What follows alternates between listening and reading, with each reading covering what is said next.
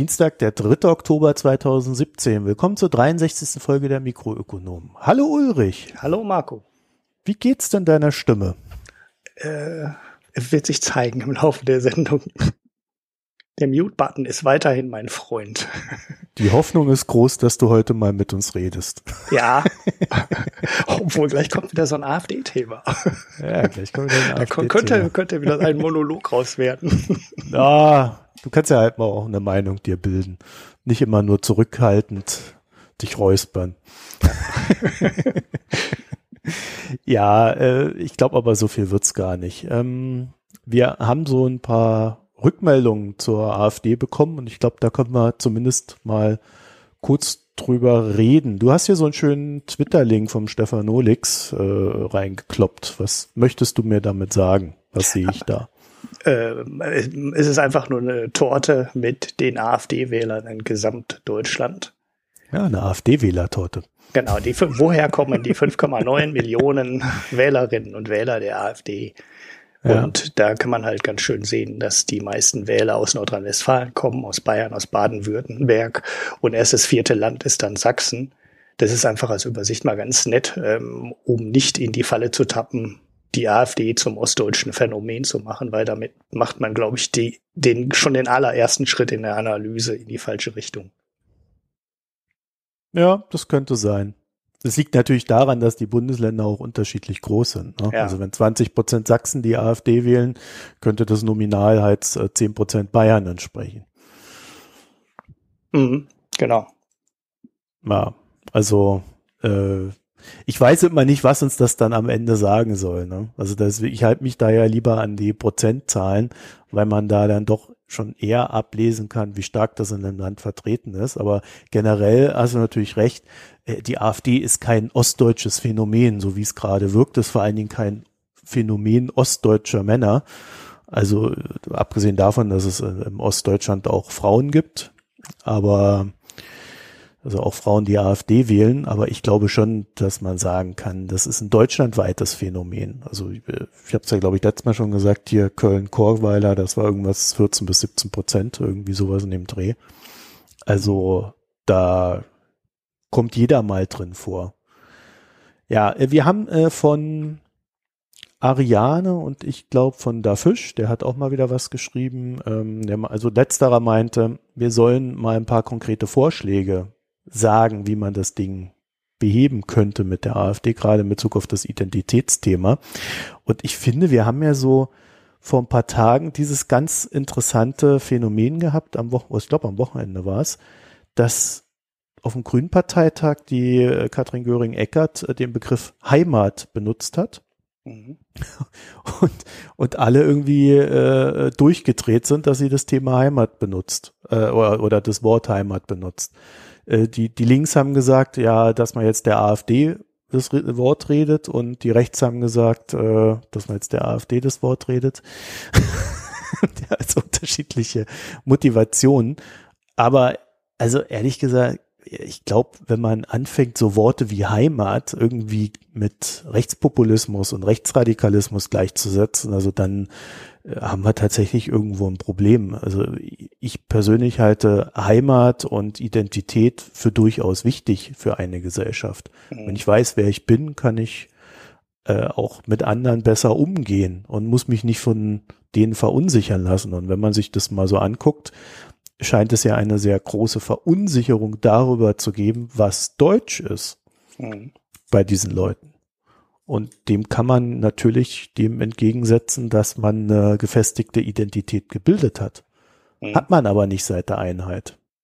Also mein, meine These wäre zu sagen, naja, wir haben halt die Einheit gehabt und dann gab es die Ossis und dann gab es die Wessis über die Migranten spricht man dabei gar nicht und jetzt ploppt das halt irgendwie so auf, dass die einen sich von den anderen bedroht fühlen, dass man keine äh, Gemeinsamkeiten entdeckt hat über Jahrzehnte lang und jetzt irgendwo diese ganze Wut und dieses äh, du bist schuld und du bist schuld und äh, die einen haben Angst, die anderen sind wütend, das ploppt jetzt halt hoch.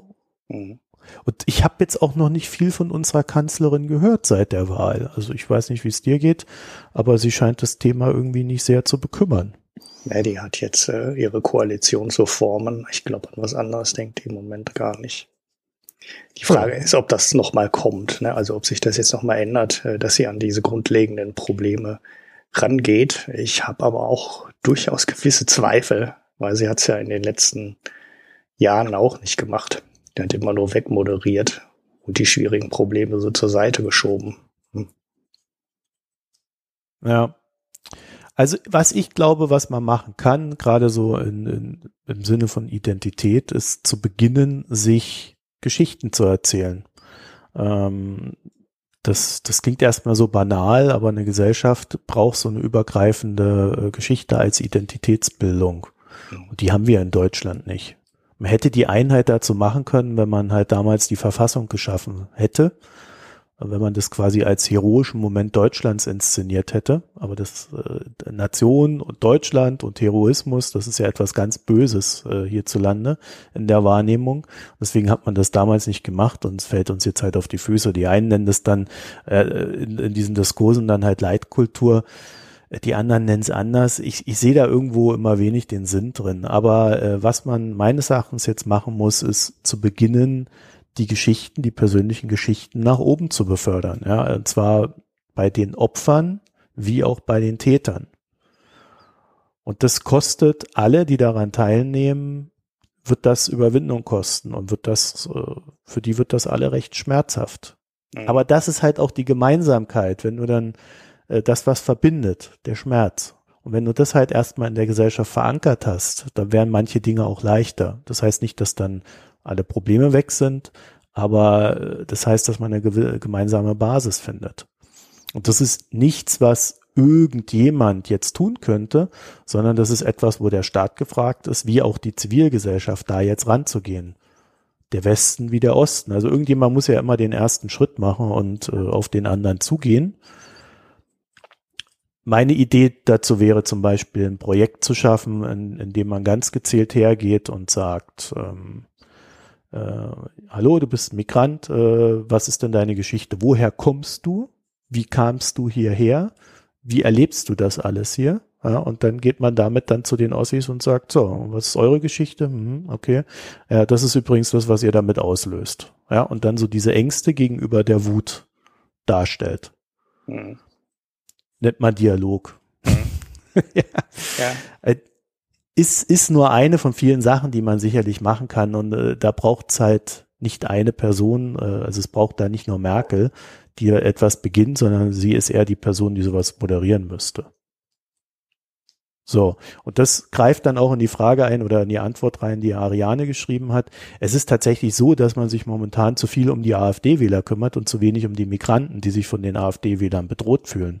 Und nicht nur fühlen, sondern in vielen Fällen ja auch bedroht werden wenn mhm. sie in so einer Zone wohnen, wo ähm, dann Menschen äh, vielleicht etwas wütender sind als im Rest der Republik. Mhm. Ich will jetzt nicht wieder Sachsen nennen. Ja es, es, gab sein. ja so eine Weiß-Geschichte. Ich glaube, es war bei Weiß, ne, wo irgendjemand geschrieben hatte, ja, warum ich aus äh, irgendwo weggezogen bin. Ähm, so eine Migrantengeschichte halt. Ich hatte halt Angst und ich bin einfach weggezogen und so Geschichten müssten öfter erzählt ja. werden, weil das ist ähm, ja das darf halt halt in Deutschland nicht sein. Es darf halt nicht sein, dass irgendwo Menschen wegen ihrer Hautfarbe oder wegen ihres Aussehens bedroht werden und am Ende so viel Angst haben, dass sie woanders hinziehen. Und das muss man auch allen klar machen. Das geht nicht. Ne? Also man, man kann ja unter Umständen Probleme damit haben, dass äh, relativ ungesteuert auf einen Schwall irgendwie eine Million Menschen nach Deutschland reinströmen. Da kann man ja schon sagen, hallo, das ist jetzt keine gute Idee. Das könnte uns auch eventuell überfordern und das wird schwierig und äh, malt das nicht alles nur in rosa-rot. Aber ähm, das ist halt was anderes, als wenn Leute auf der, als wenn Menschen auf der Straße bedroht werden und unter Angst wegziehen müssen. Da sind halt äh, auch, das ist ja keine Diskussion mehr, wie man ein Problem managt und wie man das am besten löst und abwickelt, sondern äh, da geht's ja an die Gesundheit von Menschen. Und da ist halt dann Ende. Und das muss man dann auch klar machen, dass an den Stellen das halt nicht äh, Heimat ist oder Identität ist, sondern äh, dass da, äh, ja, das ist äh, ja Kriminalität, aber zumindest nah dran. Ja, also es gibt keine Lösung in dem Sinne, sondern es gibt nur ein darauf hinwirken und äh, innerhalb dieses darauf hinwirkens ist halt dann auch ganz wichtig, äh, sich darauf zu besinnen, was denn die Werte dieses Staates sind. Und deutsche Werte, die Werte unserer Heimat, sind nun mal unter anderem im Grundgesetz festgehalten. Ja, dazu zählt die Menschenwürde, dazu zählen die Menschenrechte als Gesamtbiss, denen wir uns verpflichtet fühlen. Und äh, eine, eine der Lügen unserer Gesellschaft ist ja, dass wir sagen, ja, die Menschenrechte, die ergeben sich natürlich äh, von selbst dadurch, dass wir Mensch sind. Aber das stimmt nicht. Menschenrechte ergeben sich dadurch, dass man für sie einsteht. Ja, die sind uns nicht von Gott zugeworfen, sondern die sind etwas, was wir verteidigen müssen, zu dem wir stehen müssen, was wir einfordern müssen, von allen. Und äh, dann wird es nämlich interessant, wenn wir anfangen, die Menschenrechte äh, generell einzufordern innerhalb unserer Gesellschaft. Da wird man recht schnell feststellen, dass zur Einforderung der Menschenrechte halt auch ein gewisses Sozialsystem gehört, dass mhm. man nicht einfach so umkippen kann. Ja, also wenn du zum Beispiel ein Sozialsystem hättest, lass mich mal spinnen, so aus der Fantasie heraus, nennen wir es mal Hartz IV und dort hast du Leute, die, was weiß ich, mal nicht zu einer Bewerbung gegangen sind und deswegen irgendwie eine Strafzahl oder, oder kein Geld mehr bekommen vom Staat oder wesentlich weniger Geld vom Staat und dann plötzlich hungern und äh, irgendwo sich anders Geld besorgen müssen, dann könnte das halt im Sinne der Menschenrechte nicht unbedingt das sein, was wir wollen. Mhm. Und es beruht halt auch auf Gegenseitigkeit. Also Frieden und Freundschaft und Demokratie ist halt auch immer ein Versprechen wirtschaftlicher Natur gewesen. Aufstiegschancen, Gleichheit. Möglichkeiten überall hingehen zu können. Wenn du, wenn du, was ich sehr oft gelesen habe, zum Beispiel in letzter Zeit, ist, ja, die Ossi, ich weiß gar nicht, was die haben, die können doch jetzt reisen, das konnten sie früher nicht, da müssen sie doch mal dankbar sein. Ich, würde behaupten, die meisten von denen die dort äh, frustriert demonstrieren, die können nicht sonderlich weit reisen. Mhm. Einfach weil ihnen das Geld fehlt. Mhm. Ja, das heißt also, eine, eine Mobilität im Westen hängt halt einher, auch immer mit einer finanziellen Möglichkeit. Und darüber müssen wir tatsächlich mal neu nachdenken. Mhm. So, okay. jetzt äh, würde ich sagen, machen wir das Thema aber dicht. Es ist zwar in gewissem Sinne auch wirtschaftlich verknüpft, gerade wenn man so an die ganzen äh, Diskussionen äh, Brösel, Deutschland und Co. denkt, aber wir wollen das jetzt hier auch nicht allzu weit ausbreiten. So, dann ist die große Frage, Ulrich, mit was fangen wir denn an? Äh, Rückmeldungen zu den Nachrichten hast du noch hier reingeschrieben, aber da weiß ich jetzt gar nicht, was du. Das, ach so, ja, Rückmeldung zu Nachrichten. Ja, ich wollte, wir haben ja, ich habe ja mal dieses Nachrichtenformat ausprobiert, äh, indem ich einfach da, wo du krank warst, meine Folge Nachrichten gemacht habe. Mhm. Äh, das Ganze ist mehr oder weniger recht spontan entstanden, da du ja irgendwie vorher nicht rechtzeitig angekündigt hast, dass ja, du krank ja, bist. Ja, ja. War schlecht geplant wieder, ne? ja, also nächstes Mal bitte zwei Wochen vorher einreichen. Okay. ähm, wir haben aber äh, so ein paar Rückmeldungen, ich habe darum gebeten, Rückmeldungen zu geben und äh, ich hatte so das Gefühl, wir sollten noch mal kurz klarstellen, dass die Nachrichten nicht irgendwas ersetzen sollen von dem, was wir hier tun, sondern die Nachrichten höchstens als weiteres Format gedacht sind. Ja, mhm. dass man sagt, äh, wenn wir ein gewisses Spendenlevel erreicht haben, dann werden wir auch Nachrichten machen zu dem, was wir bisher tun. Mhm. Das war ja die Idee. Und wie die Nachrichten dann aussehen, also ich habe nicht vor, wie in der Tagesschau Nachrichten abzulesen. Ich denke, es hat sich schon gezeigt, dass die Nachrichten definitiv immer mit eigenen Gedanken angereichert sein sollen und müssen. Also dass es so eine gewisse Einordnung gibt, die über die Nachricht hinausgeht. Und das gilt es halt zu entwickeln. Das können wir aber nur entwickeln, wenn wir es tun. Mhm. Genau. Und es ist auch nicht so geplant, dass das dann einer macht. Also das wäre jetzt halt meiner Krankheit geschuldet, dass du das vor allem auch alleine ausprobiert hast. Das hätte sicherlich anders ausgesehen, wenn wir das zu zweit gemacht hätten.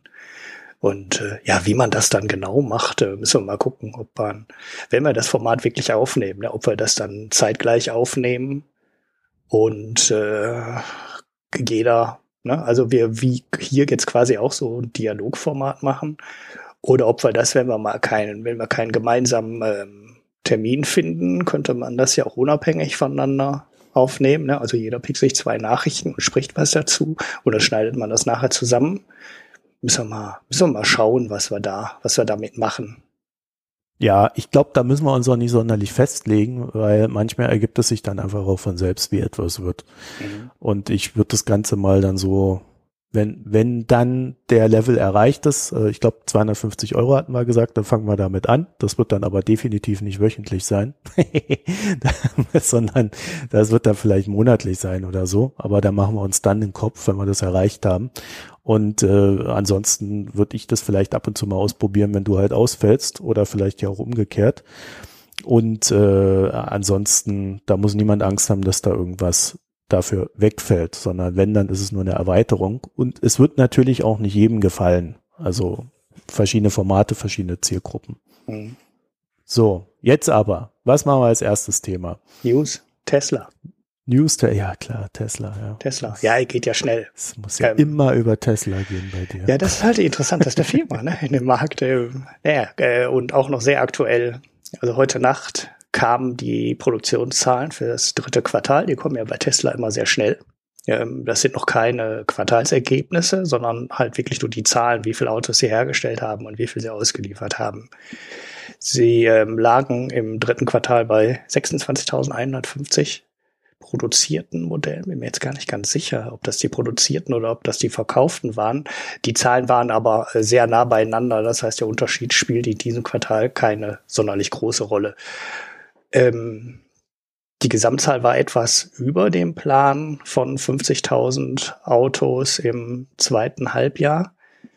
Aber ähm, die, der interessante Teil war die angelaufene Produktion des neuen Model 3, äh, das ja im, äh, im letzten Quartal, äh, also im dritten Quartal zum ersten Mal ausgeliefert wurde und jetzt ähm, 1600 Stück produzieren sollte, so war der Plan. Geschafft hat Tesla aber nur 260. Das heißt, es ist schon ziemlich deutlich unter Plan. Man sieht allerdings eine Gesamtzahl von 26.150 Autos, dass jetzt in dem Quartal noch nicht so wahnsinnig viel ähm, vom Model 3 zu erwarten war.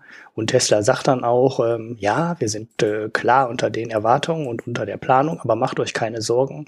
Wir haben die Bottlenecks, also die Flaschenhälse, alle gefunden und sind dabei, die zu bereinigen. Und wir sehen keinen Anlass, äh, die Zahlen, also die weitere, die weitere Planung zu reduzieren. Das sind alles Sachen, die wir jetzt teilweise schon während des Quartals, aber ähm, zumindest im nächsten Quartal in den Griff bekommen. Und äh, es gibt keine Korrektur der äh, Planung für 2018.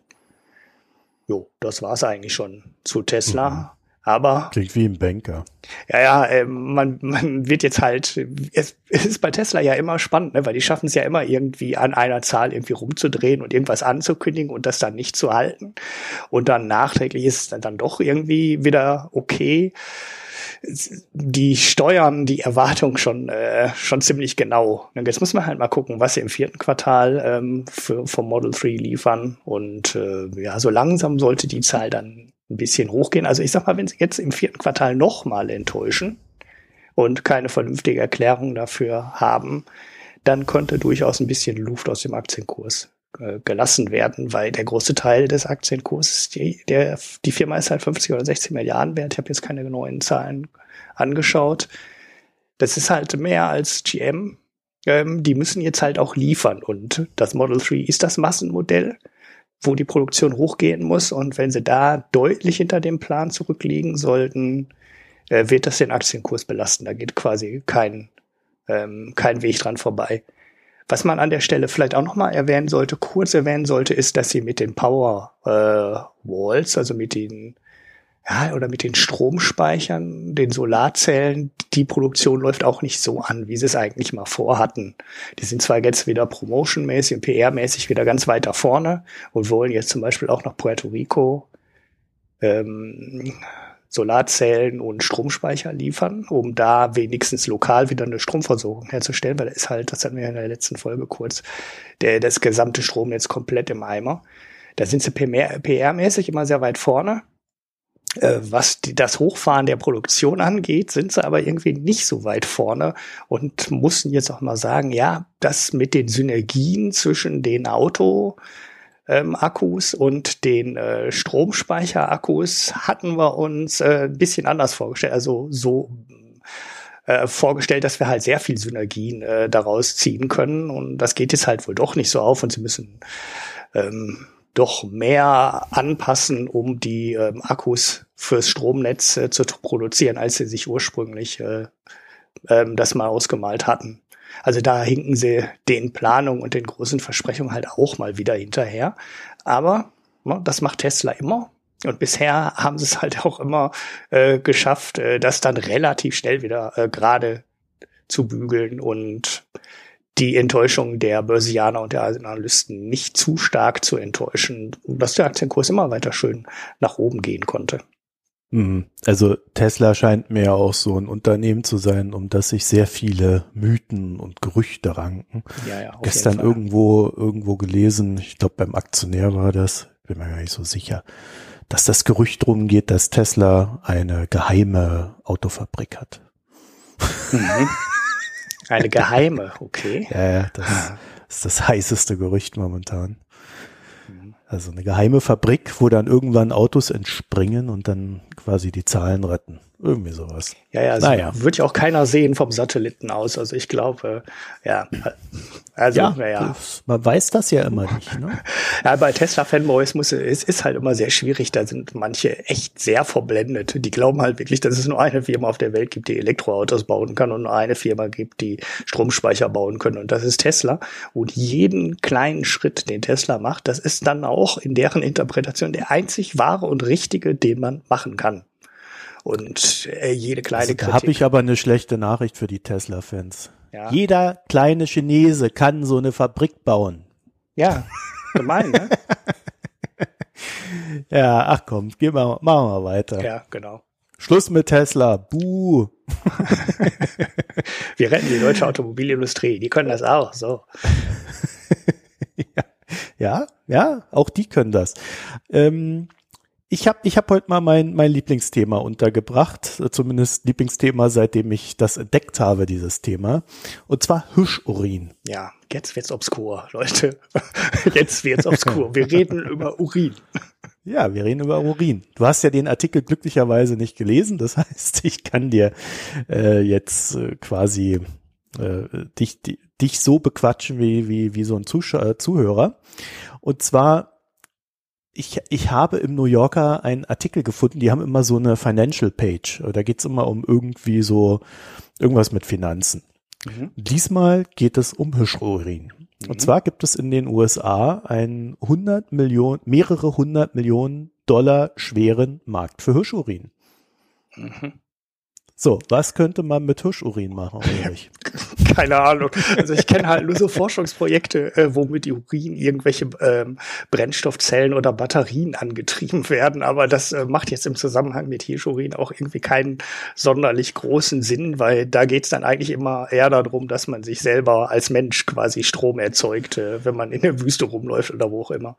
Ja, also viele Männer hätten jetzt sofort gesagt, ist doch klar, Kosmetik. Aha. Aber da liegen sie auch falsch, weil äh, mit Hirschurin, das wird vor allen Dingen in der Jagdszenerie verwendet. Und zwar kaufst du dir dann so eine Sprühflasche oder Hirschurin. Es gibt auch einen Anbieter, der verkauft das in Weinflaschen, das man nur so nebenbei. Hoffentlich vertut man sich dann mal nicht im Keller. Warum auch immer das in Weinflaschen ist. Jedenfalls, äh, es wird meistens in so kleinen Sprühfläschchen verkauft und Jäger gehen damit auf die Jagd. Dann besprühen sie das aufs Gras, verstecken sich irgendwo und warten, dass da so ein Reh oder so ein Hirsch ankommt und daran mhm. rumschnüffelt. Ah. Ich denke, Hunde könnte man damit auch jagen gehen. Also halt dann mit Hundeurin. So, und wie ihr wisst, äh, die Amis sind ja recht äh, fleißig im Jagen. Also da gibt es so eine ausgeprägte Jagdkultur. Ja, die nehmen dann so ihre Knarren, gehen im Wald und schießen Tiere. Und beim Hirschurin hat sich jetzt so ergeben, dass äh, so ein kleines Problemchen aufgetaucht ist. Und zwar äh, gibt, geht so eine Seuche rum, äh, die äh, dafür sorgt, dass die Tiere da elendig verenden und man hat irgendwie auch kein Gegenmittel. Und deswegen fängt es jetzt an, so eine Regulierung zu geben. Und da geht es vor allen Dingen um New York äh, State erstmal. Und das, man geht aber davon aus, wenn es dort ist, wird diese Regulierung umgreifend. Und, und man beginnt so ähm, Schutzmaßnahmen zu ergreifen. Eine dieser Schutzmaßnahmen gegen die Verbreitung der Seuche ist es, Hirschurin zu verbieten. Ah, weil sich darüber ausbreitet. Wenn du jetzt einer dieser Mormonen bist, die Hirschurin herstellen, irgendwie ein Drittel soll, nee, Amish sind das, Entschuldigung, einer von diesen Amish bist, äh, denen ein Drittel des Marktes für Hirschurin gehört, mhm. dann machst du dir so Gedanken um deine Zukunft. Mhm. Und das Problem an der ganzen Sache ist, es gibt wissenschaftliche Untersuchungen. Diese wissenschaftlichen Untersuchungen sagen, na ja, also diese Hirsche, die müssten das Hirschurin, das man da aufs Gras sprüht, schon literweise trinken, damit sie infiziert werden.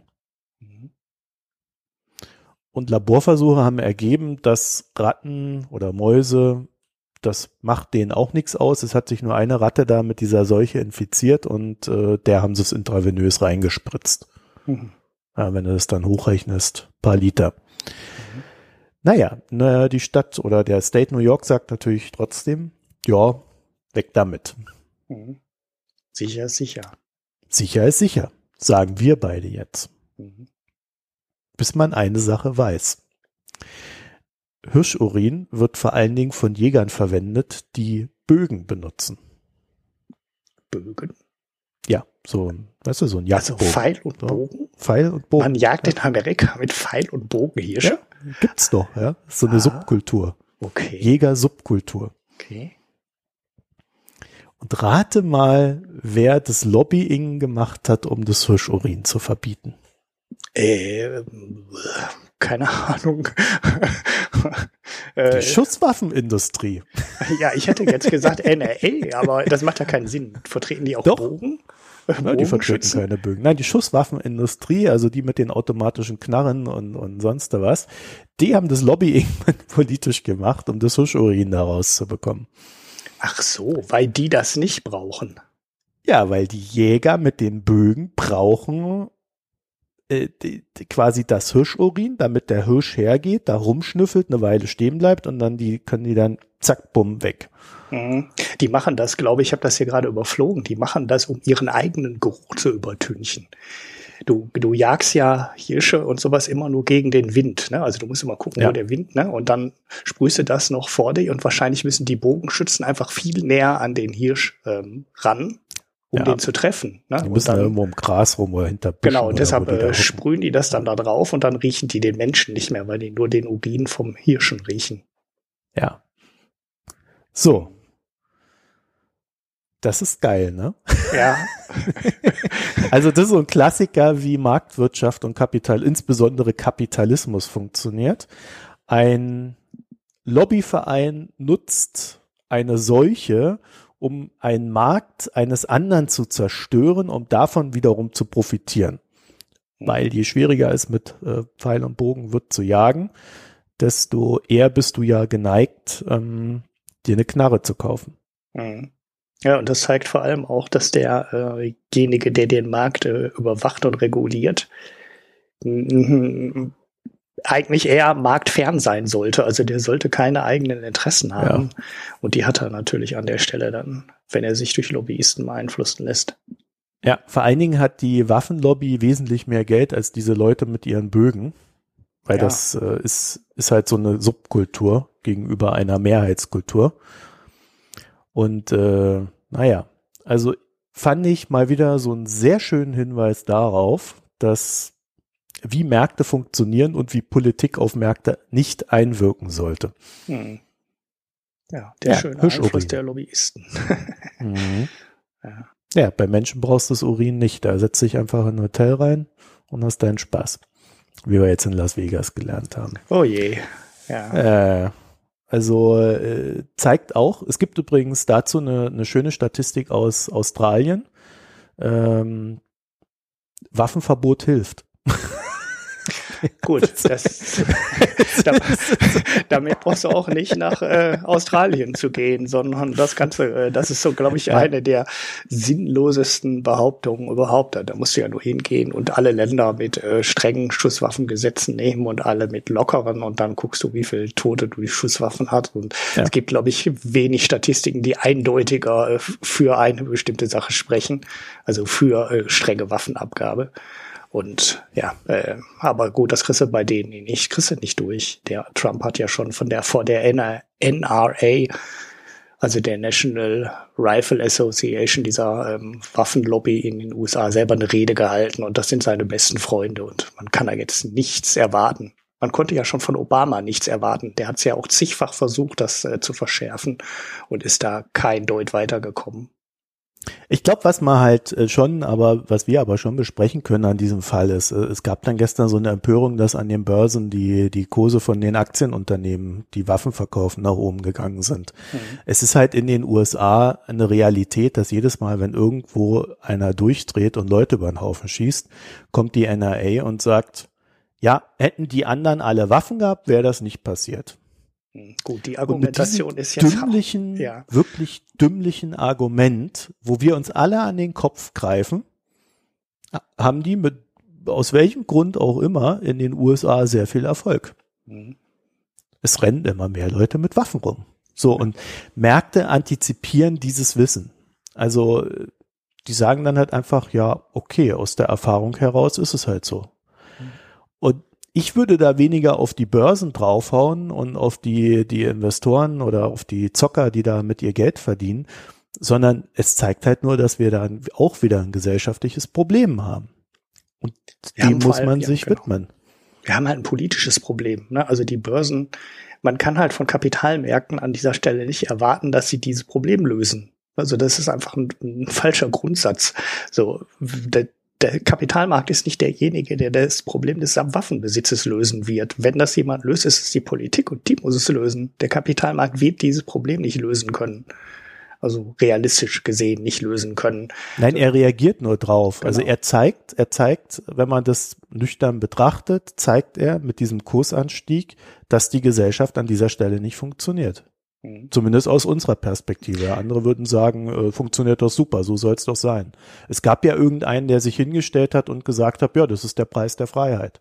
Ja, also ich habe ja eben auch da recht zynisch drauf reagiert, aber wenn du dir mal den, äh, wenn du dir mal den Diskurs in den USA zu der Geschichte anguckst, ja, dann greifst du dir nur noch an den Kopf. Also 50 Tote, das ist der Preis der Freiheit.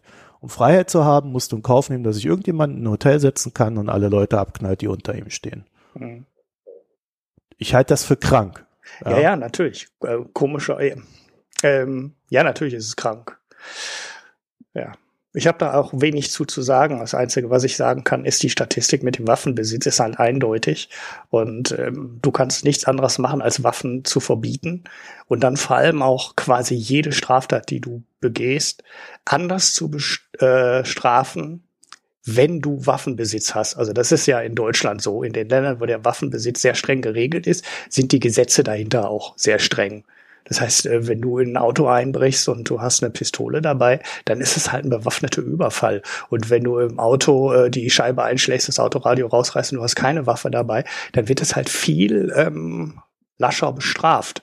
Und das ist äh, wichtig, bei der Gesetzgebung dahinter, weil genau das dann dazu führt, dass erstens nicht jeder eine Waffe hat und dann selbst die Leute, die eine Waffe haben, die zu Hause lassen und die im Schrank lassen und die nicht bei jeder Gelegenheit mit sich rumschleppen, weil die sofort wissen, egal was ich mache, wenn ich die Waffe dabei habe und es passiert irgendwas, werde ich strenger bestraft. Und äh, das ist die Kombination, die du machen musst, weil erst dann drehst du die Schwelle um, dass der Waffenbesitz nicht normal wird. Und damit hast du dann auch diese ganzen Erschießungs- äh, oder Tötungsnummern von den Polizisten weg, weil in, den, in Amerika halt jeder Polizist jederzeit davon ausgehen muss, dass derjenige, dem er jetzt gerade den Führerschein überprüfen will oder wegen, wegen irgendeiner Kleinigkeit überwachen will, der muss immer davon ausgehen, dass derjenige eine Waffe bei sich trägt. Und natürlich äh, ist der Polizist dann immer total angespannt und reagiert auch sehr, sehr schnell über. Ich will das jetzt gar nicht unter diesem äh, Rassenaspekt äh, beurteilen, sondern ich, für den Polizist ist es für mich total natürlich und nachvollziehbar, dass die immer angespannt sind, extrem angespannt sind. Und das ist in Deutschland nicht so. Kein Polizist geht in Deutschland, wenn er dich überwacht, davon aus, dass du eine Schusswaffe bei dir trägst. Und nur wenn ja, du ja, das also alles du- umdrehst, äh, kriegst du, kriegst du diese Gewaltspirale daraus, die du jetzt am Kapitalmarkt halt wieder siehst, ne? dass du, dass irgendjemand ähm, rumballert und äh, sofort andere Leute dann wieder sagen, hey, da muss ich mir aber eine Waffe holen, weil dann kann ich mich wehren. Und diese Spirale dreht sich halt immer weiter und du musst das auflösen und umdrehen, dass der Waffenbesitz halt nicht normal wird und äh, das äh, Ungewöhnliche ist, weil nur dann kriegst du die Gewaltspirale raus. Ja, ich habe gestern äh, so eine Diskussion im Deutschlandradio gehört, verroht unsere Gesellschaft und äh, da war ein Polizist, der hat gesagt, dass halt immer mehr Stichwaffen in Deutschland eingesetzt werden. Ja. Ja, und äh, natürlich reagiert die Polizei auch darauf. Mhm. Ja, Und das ist und, aber immer noch äh, ein bisschen was anderes, als wenn man jemanden dir aus, der, richtig. aus der. Entfernung ähm, abballern kann. Ja, es ist aber auch so, und das haben wir ja auch in Deutschland gesehen, dass es, wenn du eine Waffe haben willst, durchaus irgendwie Wege gibt, da ranzukommen, äh, auch wenn die Wege manchmal sehr sonderbar sind. Also wir haben ja auch unsere Amokläufe und äh, wir haben sie aber, glaube ich, bei weitem nicht in dem Ausmaß wie in den USA. Ja, weil die Normalität hier halt eine andere ist. Ja. Ne? Und ich glaube, in den USA gibt's ja irgendwie selbst so, so blöde Sachen wie sechs Tote im Jahr, weil, weil irgendwie ein Hund auf die Waffe tritt und einen Schuss auslöst. Ja, ja, oder Ja, also da gibt da gibt's ja absurdeste Statistiken. Ja. Ja. Aber äh, da, also ich finde auch, da sieht man, dass so eine durch organi also durchmilitarisierte Gesellschaft halt äh, tatsächlich äh, auch genau das erzeugt, ne, was was halt Militär bedeutet, äh, wenn es eingesetzt wird, nämlich Tote. Ja, und ähm, ich, ich finde diese, diese ganze Argumentation, die man da drüber hat, äh, da drüben hat, ich finde die völlig abgefahren. Ja, aber gut. Also, Hirschurin und verbotene Waffen, beides was Gutes.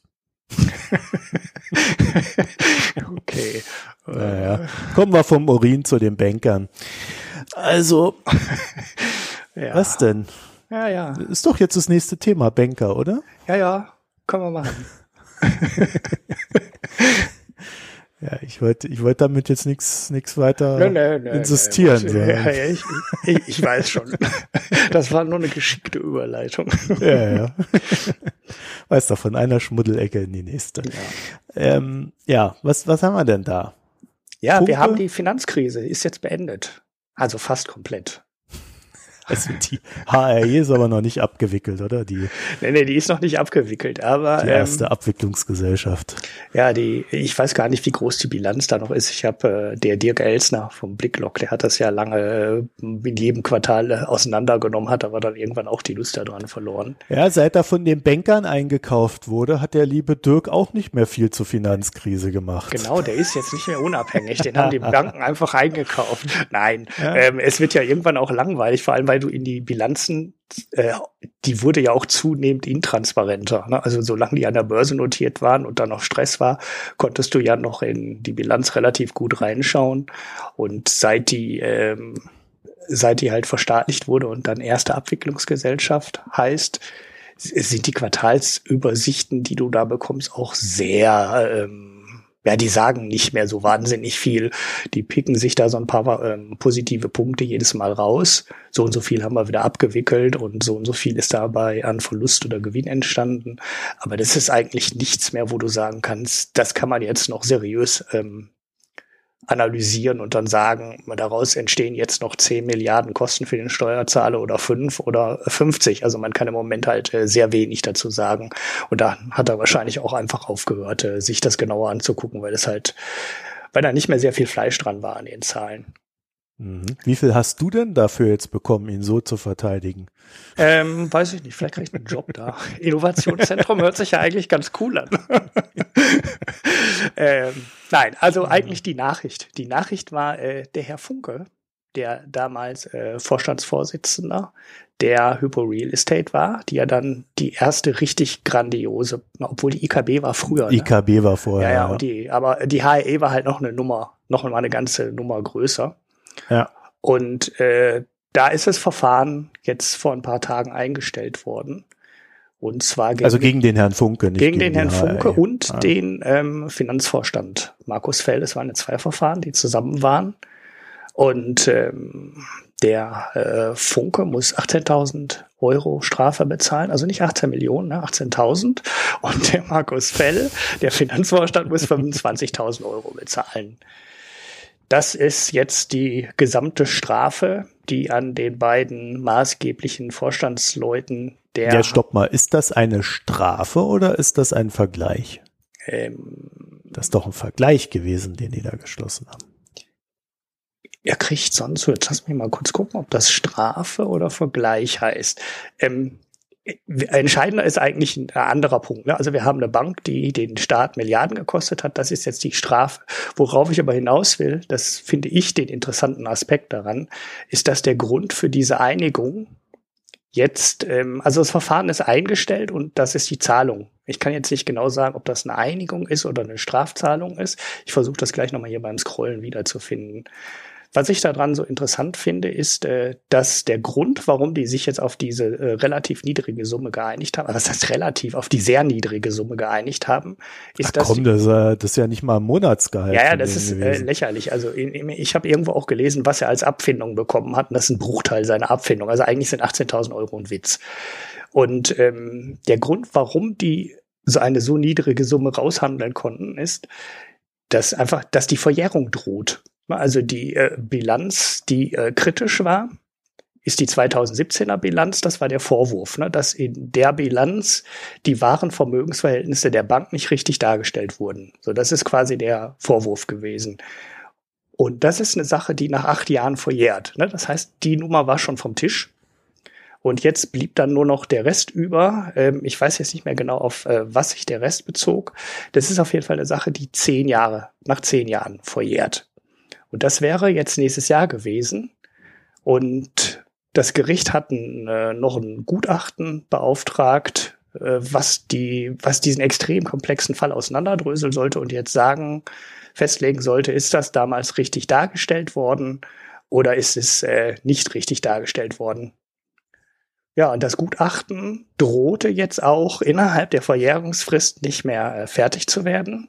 Und dann hat der Richter irgendwann mal gesagt, naja gut, mache ich das jetzt noch weiter, kriege dann möglicherweise nicht mal mehr bis zum Ende der Verjährungsfrist äh, das Gutachten reingereicht. Eventuell kriege ich es reingereicht, aber dann ist da halt keine hundertprozentig genaue Aussage drin, auf der, auf dessen Basis ich dann ein Urteil fällen kann. Und dann hat er halt gesagt, naja gut, dann verhänge ich jetzt halt irgendwie eine kleine Geldstrafe und ähm, klappt die Akte zu.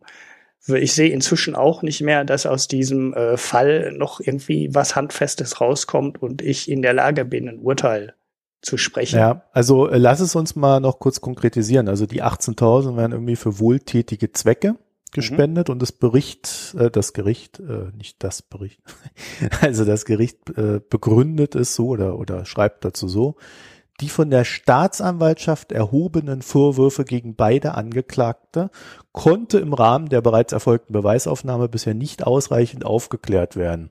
Ob die erforderlichen Beweiserhebungen noch vor Ablauf der absoluten Verjährung März bzw. August 2018 abgeschlossen, abgeschlossen werden können, ist nicht abzuschätzen. Mhm. Das heißt, äh, die, die waren schon im Verfahren aber können scheinbar innerhalb der Verjährung nicht beweisen, dass überhaupt irgendwas passiert ist. Das ist ja, ist ja der Hammer. Hm. Ja, das ist so, wir hatten das Thema ja schon mal ne, mit der Weißkragen-Kriminalität. Äh, ne, also ich will jetzt nicht sagen, dass es kriminell war bei der Hypo Real Estate, das kann ich genauso wenig beurteilen wie der Richter oder ob sie einfach nur die Graubereiche weit ausgenutzt haben.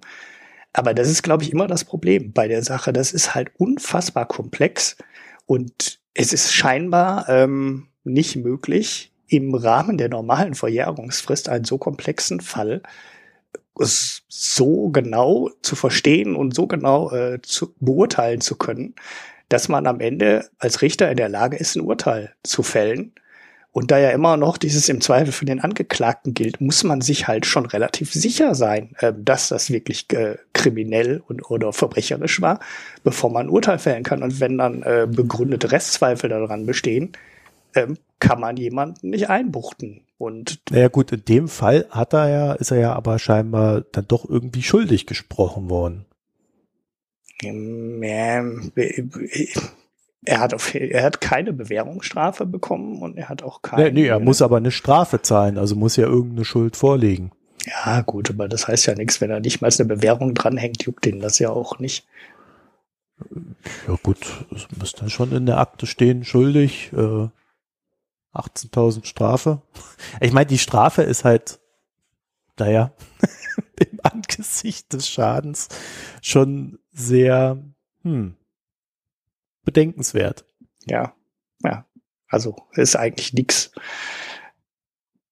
Tja, und das ist jetzt so das Ergebnis. Ne? Und wenn man sich die anderen Verfahren anschaut, ist es ja ähnlich. Und da muss man ja nicht nur nach Deutschland schauen, da kann man auch äh, in die USA gucken und äh, da ist es auch nicht wesentlich anders. Also ja. die äh, Bankmanager, die in den äh, Knast gegangen sind, sind bis, glaube ich, auf eine Ausnahme, äh, hatten die alle das gleiche Problem. Das, äh, und das Problem war, die waren aus Island. Weil da sind die Banker, die damals diese Kaupting Bank und da war ja noch eine andere, weiß ich jetzt gerade nicht genau, wie die hieß, die zweite. Und die haben ja richtige Strafen bekommen. Ne? Also die sind auch richtig ins Gefängnis äh, gegangen und da wurden richtig heftige Urteile verhängt. ja, Island ist ja auch eine kleine Insel, wo jeder jeden kennt und dich auf der Straße erschlägt, wenn er dich sieht. Die, du meinst, sie sind, du meinst, sie sind ganz froh, dass sie im Gefängnis sind, weil es da sicher ist oder so. Ja, ich, äh, da gab es ja massig Proteste und alles. Also äh, ich glaube schon, dass das dann auf so einer Insel ist dann halt auch ein ganz anderer Druck da, sowas zu ahnden. Mhm. Ja, ich meine, was macht denn der, der Funke jetzt? Der hockt da irgendwo auf Mallorca und dealt mit Immobilien. Der lässt sich in Deutschland gar nicht mehr blicken. Nö, genau. Ja. Also in Island also, waren es übrigens 26 Banker, die zu Haftstrafen verurteilt wurden. Ja. Insgesamt 74 Jahre.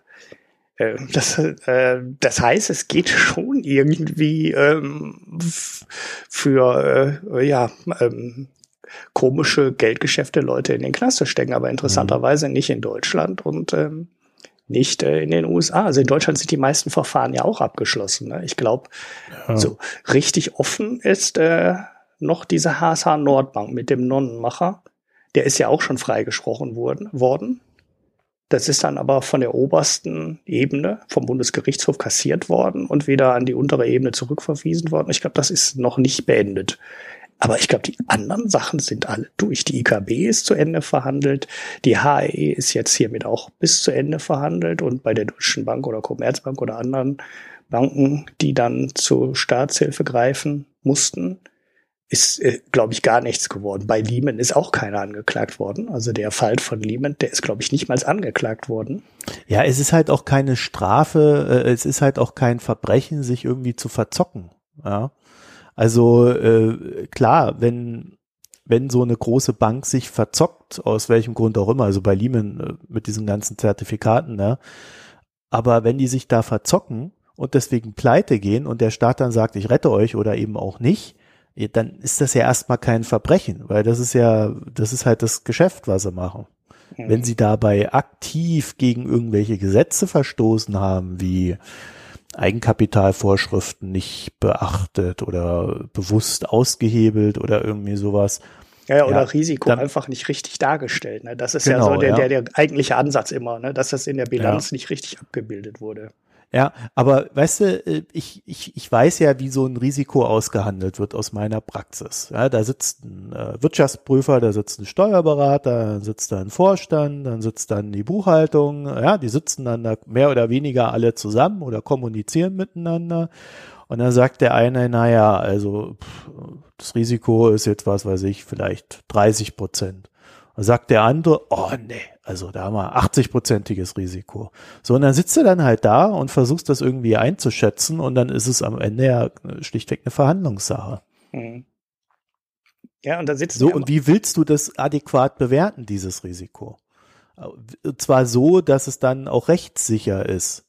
Vor allen Dingen, äh, wenn, wenn du einen Markt hast, der komplett funktioniert, wo du jederzeit verkaufen kannst, also stabile Kurse hast über einen längeren Zeitraum, wenn der dann plötzlich wegbricht und das Ganze nichts mehr wert ist, du hast ein AAA-Rating für deine Anleihen oder für, für die Zertifikate von irgendeiner Ratingagentur, da kannst du, und das ist halt die andere Seite der Medaille, auch nicht einfach hergehen und das Risiko nach oben setzen, einfach mal so, um sicher zu gehen. Weil das ist dann auch wieder ein Verstoß gegen das Gesetz. Mhm. Also das ist, das ist halt auch. Ja gut, du könntest schon dafür sorgen, dass du äh, genügend Eigenkapital hast. Das wäre ja das, was der Bankmanager dann. Naja, aber das Eigenkapital ergibt sich ja auch aus der Risikoeinschätzung. Mhm. Und ja, aber du kannst das ja trotzdem unabhängig machen. Ne? Also du könntest das Risiko trotzdem ähm, hoch bewerten und äh, dann sagen, ich hinterlege das trotzdem mit viel Eigenkapital. Das wird natürlich nicht gemacht, äh, weil du dann eine schlechtere Eigenkapitalrendite hast als deine Konkurrenz, die das Risiko halt nicht so hoch beurteilt. Es ist ja, es ist ja dann als Vorstand gegenüber dem Aufsichtsrat, der wiederum die Aktionäre vertritt, die eine Rendite sehen will, dann ist es ist da nicht darstellbar, warum du dann so viel Eigenkapital hast. Mhm. Ja, es wäre einfach nicht gegangen. Ne? Also wenn die Deutsche Bank jetzt gesagt hätte, äh, ja, das, wir machen ja hier ganz viele spekulative Sachen und da ist ja viel Risiko drin und wir halten jetzt eigentlich mal einfach mal 25 Prozent Eigenkapital vor und die UBS mhm. geht hin und sagt, äh, ja, nee, die sehen das alle total, das ist viel zu viel, ähm, so hoch ist das Risiko gar nicht. Wir halten nur acht Prozent Eigenkapital vor dann weist die UBS halt eine dreimal so hohe Rendite nach außen ähm, aus, als ja, die Deutsche also, Bank das macht. Und deshalb setzt also keiner ich, das Eigenkapital hoch. Ich sehe nicht, wie das funktionieren soll, äh, sondern da ist einfach der Staat mit den Vorgaben gefragt. Und das sind ja dann diese Basel III-Regeln. Und da muss halt ein äh, grundsätzlich werthaltiges Eigenkapital gefordert werden. Und das ist ja jetzt schon wesentlich besser geworden mit Kernkapital, Tier 1 und so weiter. Aber solange du das zulässt, was du da zulässt, ja, also solange es möglich ist, mit einer Eigenkapitalquote von acht bis zehn Prozent am Markt zu agieren und den Rest halt irgendwie als Kredit da in der Gegend rum äh, umfliegen zu haben oder irgendwelches Hybridkapital und sonst was, ja, solange wird es halt immer wieder passieren, dass eine Bank pleite geht, weil sie einfach eine Fehleinschätzung trifft. Mhm. Weil Rendite ergibt sich ja auch immer aus dem Risiko. Und ohne Risiko gibt es diese Rendite nicht am Kapitalmarkt. So, und da ist dann tatsächlich die Frage, kann man einen Vorstand für eine Fehlentscheidung tatsächlich verantwortlich machen? Oder ist es nicht etwas, was er als Vorstand halt tun muss, ein Risiko einzugehen und gegebenenfalls dann auch zu scheitern? Mhm. Ja, und da kannst du dann viel drüber nachdenken, ob es irgendwelche äh, ob, ob man die Größe der Banken beschränkt, was ja quasi auch am Ende eine Eigenkapitalbeschränkung ist. Ja. Mhm. Also ich würde dann eher sagen, man müsste dann theoretisch äh, halt hergehen und gerade in Phasen, in denen es gut läuft, immer wieder beginnen, das Eigenkapital der Banken so Schritt für Schritt nach oben zu ziehen. Und politisch steht dem natürlich entgegen, dass es dieses starke Lobbying gibt. Ähm, naja, also wenn wir hier weniger Eigenkapital brauchen, um unsere Geschäfte zu machen, dann haben ja nicht nur wir mehr Gewinne, die, sondern wir können ja auch mehr Kredite vergeben, dann wächst unsere Wirtschaft schneller und das ist doch auch für euch gut, dann gibt's mehr Arbeitsplätze. Ja, das ist ja auch dieses Ding. Und mhm. spätestens da müsste sich der Staat vielleicht seit der Finanzkrise doch viel intensiver fragen, ob diese Arbeitsplätze, die da entstehen, ob das qualitativ hochwertige Arbeitsplätze sind, weil das meiste Geld fließt ja nicht mehr in die Realwirtschaft, sondern in die Finanzwirtschaft. Mhm. Und das sind Arbeitsplätze, die dann wiederum von irgendwelchen Boni leben. Das heißt, davon leben, dass sie das Eigenkapital der Banken weiter nach unten senken in Deregulierungsphasen. Mhm. Also da, ich finde, da ist der Staat gefragt. Ich finde diese Prozesse, klar, wenn da irgendwo ein Betrug ist, muss er geahndet werden. Äh, wenn der Funke aber gegenüber der BaFin behauptet, nein, meine Bank ist liquide, dann ist es auch etwas, was man von einem Bankvorstand erwartet. Der kann sich auch gegenüber der BaFin nicht hinstellen und sagen, ich bin kurz vor der Pleite, weil in dem Moment, wo er das kommuniziert, dass er ein Problem hat, weiß es der Markt. Mhm. Und dann ist er pleite, sofort. Mhm. Ja, das ist immer das Problem bei den Banken. Deshalb vertuschen die auch bis zum letzten Moment. Sobald jemand weiß, dass eine Bank äh, ein Problem hat, klappt, also so lang, so, sobald man weiß, dass eine Bank ein begründetes Problem hat mit der Liquidität, klappt die Bank zusammen. So, da geht gar kein Weg dran vorbei. Da gibt's einen Bankrun, den sieht man heute nicht mehr, weil nicht mehr die äh, Sparer ihr Geld abholen im großen Stile, sondern weil die einfach kein Geld mehr am äh, Interbankenmarkt bekommen und man kauft den keiner mehr. Äh, es gibt den halt keiner mehr Geld und das klappt halt ganz, dann klappt die Bank halt unglaublich schnell zusammen. Ja, man muss vielleicht kurz einhaken und sagen, Banken leben halt davon, dass sie kurzfristige und langfristige Kredite haben und kurz langfristige Kredite sind dann natürlich da und gesichert, aber gerade in äh, so Deregulierungsphasen haben die Banken vermehrt kurzfristige Kredite, mit denen sie ihre Finanzierung sichert. Wir erinnern uns, äh, nicht mehr als zehn Prozent Eigenkapital im Regelfall. Mhm. Der, der Rest ist halt auf Kredit gebaut. Und das führt dann dazu, dass wenn so ein kurzfristiger Kredit abgelöst wurde, du ja einen neuen brauchst. Mhm. Oftmals ja sogar auf Tagesbasis, ja. Äh, du holst dir halt für einen Tag Geld. Und wenn das nicht mehr geht, dann wendest du dich an die Zentralbank und äh, die sagt dann, oh, ihr braucht Hilfe, ja dann, äh, hier ist das Geld, aber in dem Moment weiß halt auch jeder, dass du pleite bist. Mhm. Und niemand gibt dir mehr Geld. Du kommst nirgendwo mehr Geld her, halt außer von der Zentralbank. Und damit ist dein Weg gezeichnet, das heißt in die Abwicklung. Und das versuchen die halt auf Gedeih und Verderb zu vermeiden. Mhm. Das ist natürlich dann auch immer ein Riesenproblem äh, für die Bankaufsicht, ne? weil wenn du der, wenn die Bankaufsicht äh, generell das äh, Gefühl haben muss, dass sie von den Banken nicht richtig äh, informiert wird, dann kann die Bankenaufsicht per Definition ja gar nicht mehr funktionieren. Deswegen ist es seit der Finanzkrise so, dass äh, die Finanzaufsicht in manchen Banken, nicht in allen, aber gerade in den größeren, mittlerweile ein eigenes Büro hat und dann halt einfach in die entsprechenden Systeme reingeht und nachgucken kann. Hm. Das heißt, sie haben immer einen Blick in die, immer einen Blick in die Zahlen. Es gibt eine ausführliche Dokumentation der Banken gegenüber der Aufsicht mittlerweile. Ja, ja also auch in die internen in ähm, so. Risikomodelle, die die haben, ja. um zu gucken, was da gerade mhm. in welchen Märkten und welchen Anleihen und Assets äh, welches Risiko steckt. Ja. Okay, so macht man das jetzt. Das heißt, es gibt dann eigentlich gar nicht mehr so einen Termin, wo dann ein Bankvorstand zur BaFin ähm, antouren muss und deren irgendwas erklären muss, so quartalsweise, sondern die gucken einfach permanent in die großen Banken und die Bücher rein. Ja, anders geht's ja nicht, weil du ja ohnehin ständig Quartalszahlen hast und äh, das Reporting quasi ein fortlaufendes ist. Mhm. Und wenn irgendwo Stress ist im System, denke ich mal, also wir haben das jetzt seit der Finanzkrise in der Form noch nicht groß gehabt, aber wenn da irgendwo Stress ist, würden die dann halt sofort, denke ich mal, auch mitkriegen, dass die Bank äh, Probleme hat. Das heißt, diese Verschleierung, die jetzt zum Beispiel vielleicht ein Herr Funke gemacht hat, ich weiß es nicht, ja, ich will mich da gar nicht äh, groß äußern, aber die würde dann, wenn, also würde dann halt nicht mehr so möglich sein. Mhm. Zumindest in der Theorie. In der Praxis könnte es natürlich so sein, dass dann diese Tat des Verschleierns halt erst richtig zu einer Straftat wird, weil die Verschleierungsmöglichkeiten viel geringer sind. Das ist eine sehr interessante Frage. Das äh, werden wir wahrscheinlich erst nach der nächsten Finanzkrise wissen.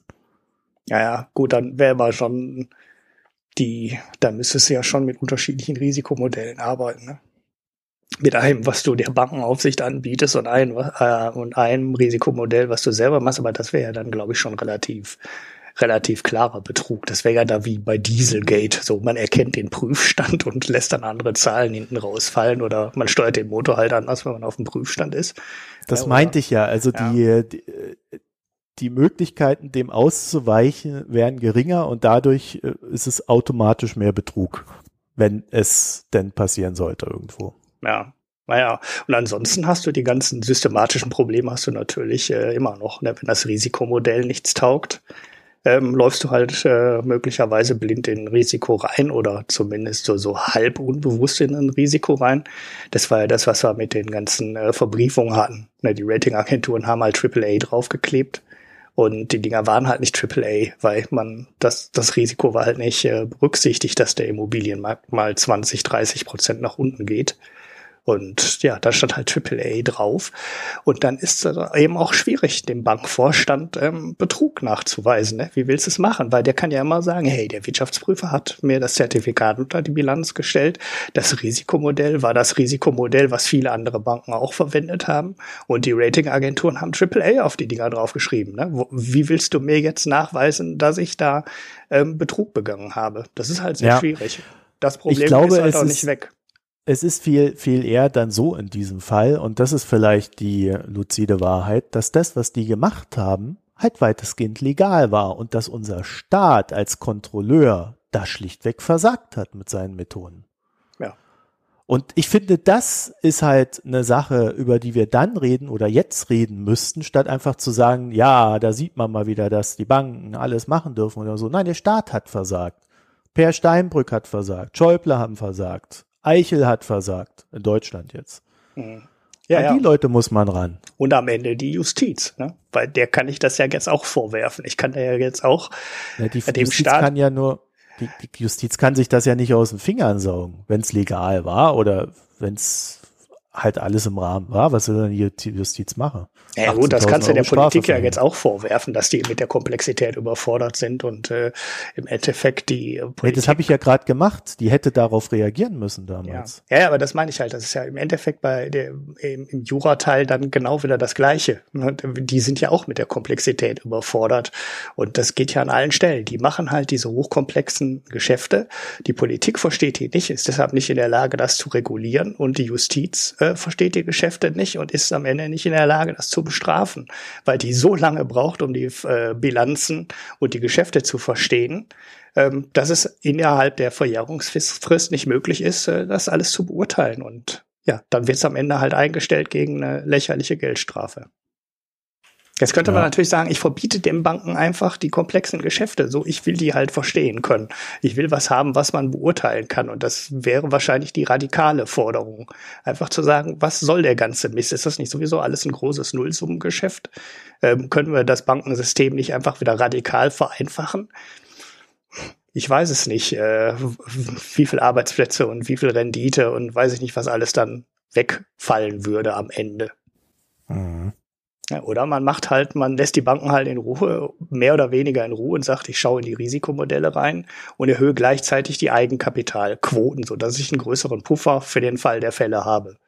Ja, das mag das sein, dass die halt Kombination halt auch ausreicht. Das ist ja jetzt die, die die Politik gewählt hat. Ne? Eigenkapital hoch, jetzt nicht radikal hoch, aber hoch.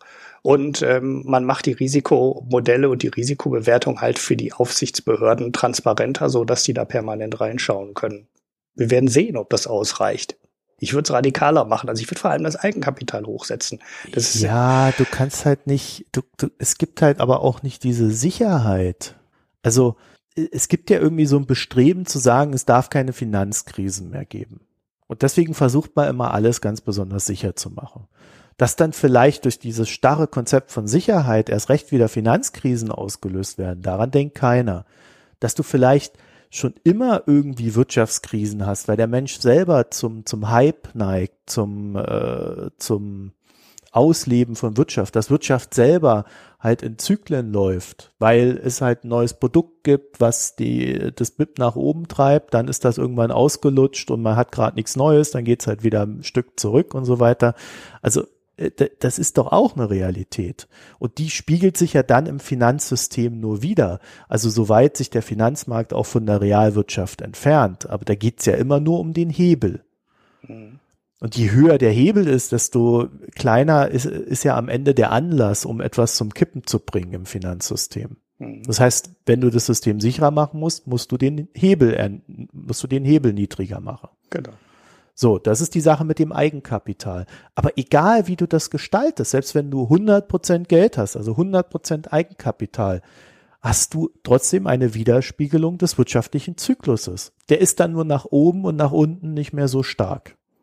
Ja, aber du hättest dann das Problem raus, dass die äh, Bankenpleite gehen. Das ist ja okay. Also du hast ja auch die normal. Wir haben ja auch nicht, muss ja jetzt so ein bisschen einschränken. Wir haben ja auch nicht alle fünf. Wir haben zwar immer alle sieben, acht, zehn Jahre eine Rezession. Wir haben aber nicht alle sieben, acht, zehn Jahre eine Bankenkrise das, äh, in dem Ausmaß, wie wir es 2008, 2009 hatten. Das heißt, das haben wir nur alle 20, 25. ja, wenn man jetzt ganz groß rechnen würde, könnte man vielleicht auch sagen, man hat es nur alle 70 Jahre oder alle 80 Jahre. Äh, kommt immer darauf an, wie man dann große Bankenkrise bewertet. Aber es gibt ja schon Rezessionen, die ohne große Bankenkrise ähm, ja, sich wieder fangen, ne? wo du nicht äh, zwangsweise mit einer Rezession auch direkt wieder äh, die große Finanzkrise bekommst. Das gibt's ja schon. Das heißt, äh, da, da kann schon mal ein Einbruch am Immobilienmarkt kommen oder es kann ein Einbruch bei der Hightech-Aktien kommen ähm, oder man hat eine Emerging Markets Krise, wo in Südostasien auf einmal die ganzen Wechselkurssysteme auseinanderfliegen, die ja dann auch in Südostasien durchaus ein paar Banken ähm, richtig ins Wackeln äh, gebracht haben. Aber man hatte halt keine globale Finanzkrise. Das heißt, äh, dieser Puffermechanismus wirkt dann schon und auch dieser Risikostreuungsmechanismus weltweit funktioniert schon, so dass nicht jede lokale Krise ein weltweites, äh, eine weltweite Finanzkrise auslöst. Aber ähm, das ist halt, wie soll ich sagen, ähm, das ist halt das, was man hinbekommen muss, ne? dass man die Rezession und die Bankenkrise voneinander koppelt. Das kann man über Puffer machen. Und die Banken haben ja immer auch noch das zusätzliche Problem, dass die Banken halt so wichtig sind für die Volkswirtschaft, dass das e-, der Teil der Volkswirtschaft ist, der eben nicht pleite gehen darf. Aus meiner Sicht, das sehen manche anders. Die meinen ja halt, wenn eine Bank Mist baut, dann soll die einfach pleite gehen und dann, äh, dann ist halt gut. Halte ich äh, gerade nach Lehman äh, für eine Argumentation, die ich überhaupt nicht nachvollziehen kann, weil da hat erst die Pleite von Lehman die Finanzkrise richtig ins Rollen gebracht. Und wenn der Staat gesagt hätte, wir retten die einfach und wickeln die ab, wäre es äh, wär's wahrscheinlich viel glimpflicher ausgegangen. Und das ist das große Problem am Bankensektor. Da passiert halt nicht das, was in einer normalen Rezession passiert, dass da ein paar Internetfirmen pleite gehen oder dass die Aktienkurse 30 Prozent fallen oder ein paar Baugesellschaften pleite machen, sondern die dürfen halt nicht pleite machen, weil du da immer den Dominoeffekt über die gesamte Wirtschaft dann drin hast. Und deshalb musst du die Banken eigentlich anders beurteilen als die anderen Sektoren der Wirtschaft. Und deshalb brauchst du auch andere Mechanismen, also andere Schutzmechanismen. Wir haben sie ja jetzt, ne? Es ist ja nicht so, als hätten wir sie nicht. Was du gerade beschrieben hast, äh, dass die Bankaufsicht in die Risikokontrollmodelle der Banken reinschaut und da quasi live reinschauen darf, das hast du ja aber in keiner anderen Branche. Das gibt's ja nirgendwo. Das ist ja kein, kein Aufsichtsunternehmen, sagen wir mal bei Siemens und äh, guckt da täglich in die Bücher rein und überprüft, ob die ihr Risiko und ihre Kalkulation äh, vernünftig machen. Das gibt's ja nicht. Das ist ja nur bei den Banken, dass da so streng kontrolliert wird. Und es ist ja viel in die richtige Richtung gelaufen seit der Finanzkrise. Ne? Das haben wir ja gerade alles schon gehabt. Und vielleicht reicht es auch. Ich, ich weiß es nicht, ähm, ob das jetzt genug ist, was da gemacht wurde, ob wir noch weiter hoch müssen mit dem Eigenkapital. Die Schritte und die Richtung stimmen auf jeden Fall. Ich habe nur ein bisschen Angst, dass es zu wenig ist und äh, irgendwann den Finanzmathematikern und den Produktstrategen in den Banken neue Möglichkeiten einfallen, um die Risikobewertungsmodelle auszuhebeln. Ja, man darf ja zwei Sachen nicht vergessen. Das eine ist, dass du momentan ein Wirtschaftssystem hast, was nach Globalität strebt. Das heißt, du hast global agierende Unternehmen und die brauchen dadurch natürlich auch global agierende Banken als Unterstützung. Mhm. Deswegen brauchen wir große Banken. Ja, und die sind eigentlich für das eine Land zu groß. Das ist ja das Problem, was wir überall haben. Genau. Und äh, gerettet werden sie aber national. Mhm. Und das ist das Problem, was dann wiederum der Nationalstaat hat, dass die Bank ihm selbst zu groß geworden ist. Mhm. So, das andere ist, was wir nicht vergessen dürfen. Es gibt, ich hatte das ja vorhin schon angedeutet, es gibt, äh, es gibt Wirtschaftszyklen innerhalb dieser Wirtschaftszyklen stirbst, äh, stirbst du, ja, ähm, stößt, stößt du immer an ein Cap. Da ist dann einfach Schluss. So, jetzt hat sich das Thema, was wir jetzt durchgeritten haben, hat sich ausgereizt, kein Wachstum mehr. Und Politik funktioniert halt so, dass sie so dermaßen auf Arbeitsplätze und sonst was äh, fokussiert ist, dass sie sich sehr leicht überreden lässt von den Banken dann, ab diesem Punkt Märkte zu deregulieren. Bloß was passiert in der Deregulierung, wenn dein Wachstum eigentlich ausgeschöpft ist? Du erhöhst den Hebel und mit dieser Erhöhung des Hebels hast du dann, das ist so diese Trickle-Down-Economics, äh, dass du äh, du erhöhst den Hebel, es ist mehr Geld da, dadurch fließt auch mehr in die Realwirtschaft. Natürlich fließt wesentlich weniger in die Realwirtschaft, als im Finanzmarkt selber an mehr Geld entsteht. Mhm. Aber du erzeugst wieder ein Wachstum. Mhm. Und mit diesem Wachstum können Politiker sich dann gut hinstellen und sagen, ja, es läuft doch alles wunderbar, wir haben noch hier unser, unser Wachstum, es gibt mehr Arbeitsplätze, ist doch alles gut. Und da, ab dem Punkt entsteht immer die Blase. Mhm. Das ist innerhalb dessen, wie der Mensch funktioniert, wie Politik funktioniert, wie Wirtschaft funktioniert, glaube ich schlichtweg nicht vermeidbar. Da müssen wir anders werden als Menschen. Mhm. Ja, die Politiker. religiöses den, Anliegen. Ja. Die Politiker werfen ja dann oft äh, den Wirtschaftsbossen vor, dass sie zu sehr in Quartalen denken würden und zu kurzfristig denken würde. Aber im Endeffekt sind Politiker ja auch nicht anders. Ne? Die denken halt in Wahlperioden. Und die sind halt für Regulierung von Märkten oder für das Ausschließen von Krisen auch viel zu kurz. Ne? Die schauen dann halt äh, nach sechs oder acht Jahren Aufschwung und du bist ja schon altgedienter Minister, wenn du sechs oder acht Jahre, jetzt sagen wir mal Finanzminister bist oder ne, so, also Schäuble ist ja ein altgedienter Minister. Auf vielen Ministerposten wechseln die Leute ja viel häufiger. Also äh, mit einer Wahlperiode, dann sind halt nach vier oder fünf Jahren schon wieder neue Leute dran. Und denen fehlt halt der Blick für zehn oder zwanzig oder für 30 Jahre. Und wenn du aber gegen die ganz großen Krisen arbeiten möchtest, musst du in äh, Jahrzehnten denken und nicht in Wahlperioden.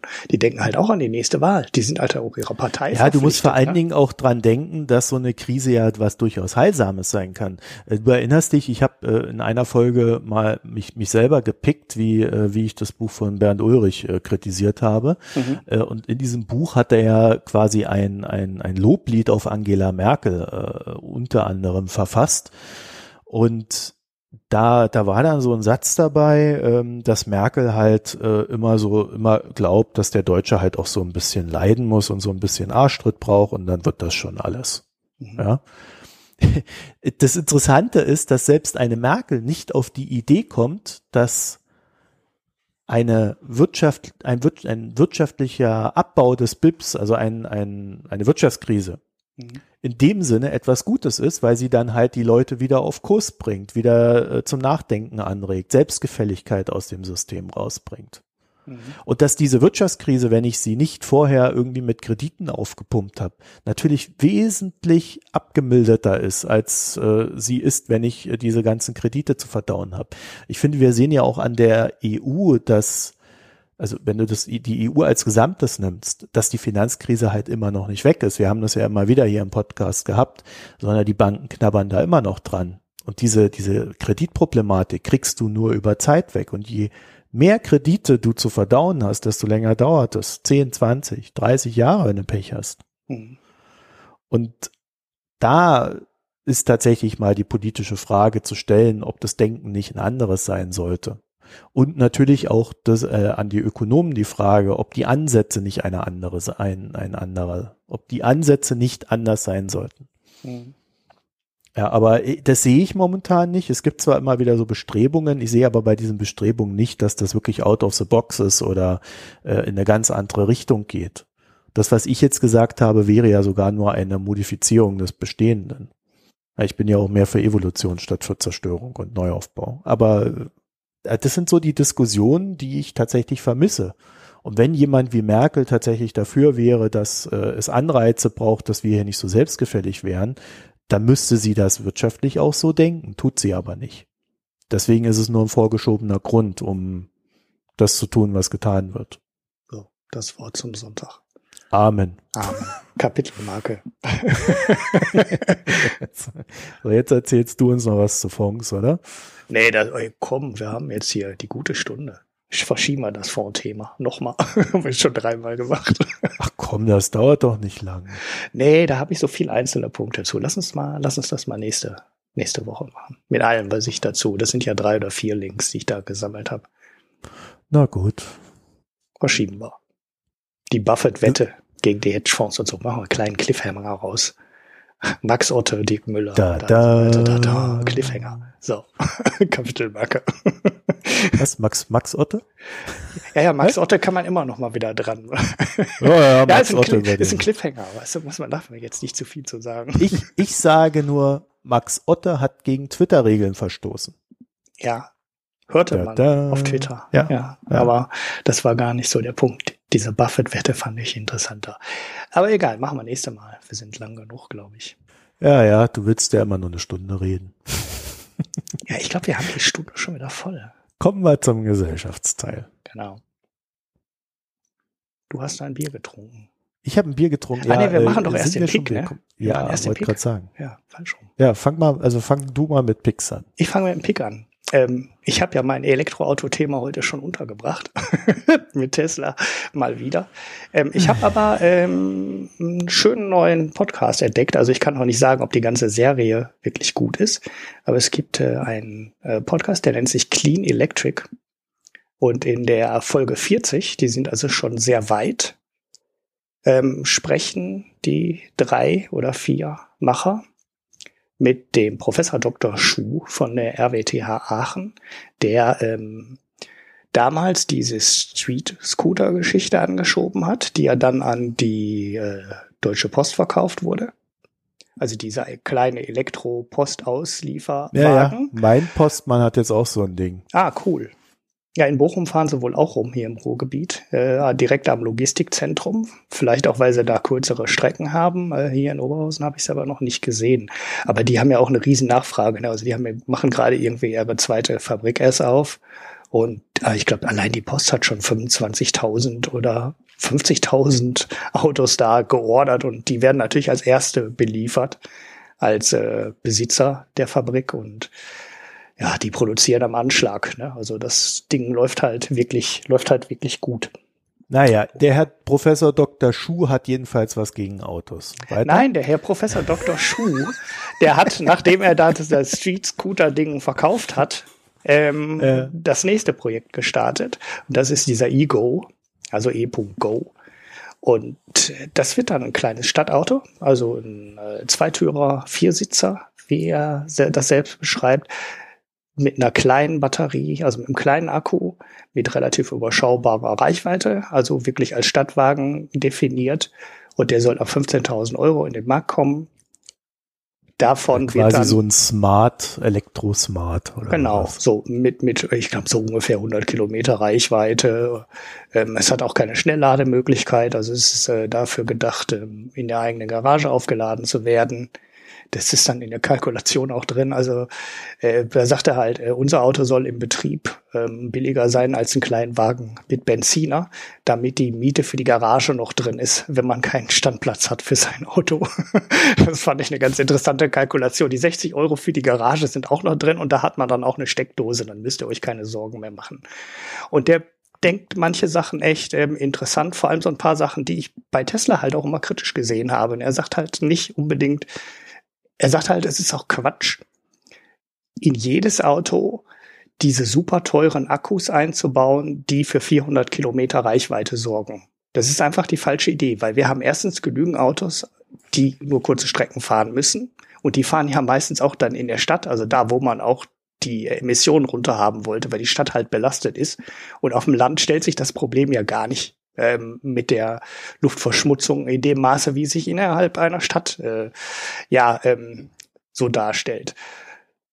Er arbeitet dann, also er sagt dann halt, ich mache die Batterie nicht beliebig groß, weil die ist schwer und die ist teuer. Und ich versuche das äh, Pro Mobilitätsproblem zu lösen, ohne dass ich in jedes Auto eine Batterie für 25.000 Euro einbaue, die dann 5, 6 oder 800 Kilo wiegt. So, und dann kündigt er auch so die nächsten Modelle an, erzählt was über die Entwicklung der Autos und auch so über seine Planung, was er auch mit Apps vorhat. Und ja, das nächste Modell, was er übrigens plant, ähm, geht genau wegen dieser Akku-Problematik. Also das Problem ist ja der Preis und das Gewicht. Wird eine Kombination aus ähm, Akku und Range Extender. Also es kommt ein ganz kleiner Verbrennungsmotor rein, so wie es den im BMW i3 auch gibt. Und dann wirst du halt für die längeren Strecken mit ähm, weiterhin mit Benzin fahren können. Also äh, der Benzinmotor betreibt dann nicht die Räder, sondern der Benzinmotor betreibt einen Generator, der dann den Strom erzeugt. Ne? Also es wird ein rein elektrisches Auto, der Fahrbetrieb wird weiterhin elektrisch bleiben, aber mit dem Verbrennungsmotor erzeugst du halt für längere Strecken die Energie, um dein Elektroauto am Fahren zu halten. Mhm. Und das ist ja so, ein, so eine Lösung, die unter Umständen viel einfacher und viel preiswerter sein kann, als ähm, in jedes Auto diese, die teuren Akkus permanent mit herumzufahren. Es ist ja einfach Verschwendung, wenn du einen Akku hast, der 400 Kilometer weit reicht und du fährst jeden Tag nur 40 damit. Du, du fährst jeden Tag 500 Kilo Akkus durch die Gegend, die du nicht brauchst in deinem normalen Betrieb. Und da ist unter Umständen so eine Ergänzung im einfachen Verbrennungsmotor der sinnvollere Weg. Also das ist sogar das nächste Modell, was er dann plant. Das wusste ich gar nicht, dass die äh, schon ein zweites Modell in der Planung haben. Also den Podcast kann man sich anhören, ist sehr lang, äh, war über zwei Stunden, glaube ich, ähm, die Folge. Aber da wird sehr vieles da werden sehr viele Probleme der Mobilität und der Elektromobilität auch angesprochen. Und vor allem zeigt er halt auch ganz gut, dass man an die Probleme anders, reden, äh, anders rangehen kann und dass es auch sinnvoll sein kann, als es alle anderen im Moment machen. Weil im Moment äh, ist Tesla derjenige, der den Markt treibt und alle machen das nach, was Tesla vorgemacht hat. Und das muss nicht unbedingt äh, der richtige Weg sein. Und ähm, ich freue mich allein schon darüber, dass es dann Alternativen gibt und noch Leute gibt, die versuchen, anders an die Probleme ranzugehen. Also der ist äh, knapp länger als anderthalb Stunden. Ah, also okay. Also muss ja sehr langweilig gewesen sein, wenn dir das wie zwei vorgekommen ist. Ich habe nur, ich, ich habe mich nur, es gab noch an andere, die alten Folgen. Ich habe es heute nur kurz durchgeblättert. Ich wusste nicht mehr, wie lang es war. Ich habe dabei gekocht am Ende.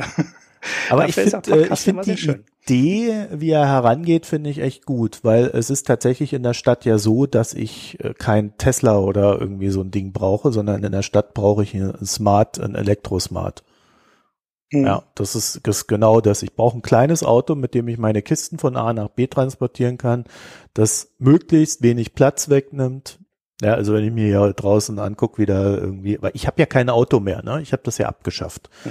Ich habe ja irgendwann gesagt, okay, jetzt reicht's. Kosten zu hoch, ich, ich sitze nur noch rum, bewege mich nicht und so weiter. Deswegen habe ich ja mein Auto abgeschafft nach 15 Jahren, nicht Bewegung. Mhm. ich kann ja mal, ich kann dir da mal einen Artikel geben, den ich damals geschrieben habe, wie ich das so empfunden habe. Weil wenn du nämlich nach 15 Jahren aus so einem Auto rauskommst, dann, dann nimmst du Gerüche wahr, die du vorher nie gerochen hast. Bei jeder scheiß Dönerbude, an der du vorbeiläufst, riechst du Dinge, das wusstest du gar nicht, dass es das als Geruch in der Luft gibt. Da brauchst du dann auch erstmal drei, vier Monate, äh, bis das, äh, bis du das wieder ignorieren kannst. Das Aber ist das ja ist Tesla, schon, ne? Beim Tesla gibt's ja so einen Biowaffenmodus. Ne? Da kannst du also Was? ja, äh, ich glaube, das ist kein Scherz. Ich weiß aber nicht, ob das wirklich so gut wird. Also die haben einen Pollenfilter im Tesla drin und da gibt's noch eine bessere Ausbaustufe, wo die glaube ich, äh, versprechen, dass auch Biowaffen von außen nicht ins Innere des Autos dringen. Das heißt, du bist wirklich hermetisch abgeriegelt in deinem Auto von der Umgebung. Das äh, wird also immer weitergetrieben, diese ähm, Abriegelung von der Umwelt. Also selbst ein äh, Modell so wie Tesla. Also wenn die Nordkoreaner kommen, dann seid ihr sicher im Tesla. ja. da hat sich das Geld wenigstens gelohnt. Dann hat sich's gelohnt. Ja, okay. Also, äh, aber das gefällt mir von der Herangehensweise her. Das, ich mag es ja, wenn da einer mal ein bisschen weiter denkt als der Rest. Zumindest mhm. klingt das erstmal so. Ja, ich habe auch eine kleine Empfehlung, ist jetzt aber jetzt auch nicht so groß. Und zwar lese ich gerade ein Buch von Thomas Wagner, Die Mitmachfalle. Der Mann ist äh, äh wirklich sehr streng links. also, also, mir ist der eigentlich zu links, aber äh, ich lese das trotzdem ganz gerne, weil man konfrontiert sich ja dann doch lieber mit dem, was nicht so der eigenen Meinung entspricht. Und ähm, da geht es so drum, Bürgerbeteiligung als Herrschaftsinstrument. Und ich glaube, es macht, also mir macht es sehr viel Spaß, das zu lesen, weil er da so ein paar Sachen halt, die wir als selbstverständlich hinnehmen, äh, nochmal in diesen Kontext drückt, dass wir halt für andere die Arbeit machen oder dass wir damit Herrschaft legitimieren, wo wir ihr eigentlich widersprechen sollten. Er nimmt auch so dieses Denken von Sascha Lobo und Holm Friebel nochmal ordentlich auseinander. Das mag ich ja eh immer, wenn das einer macht.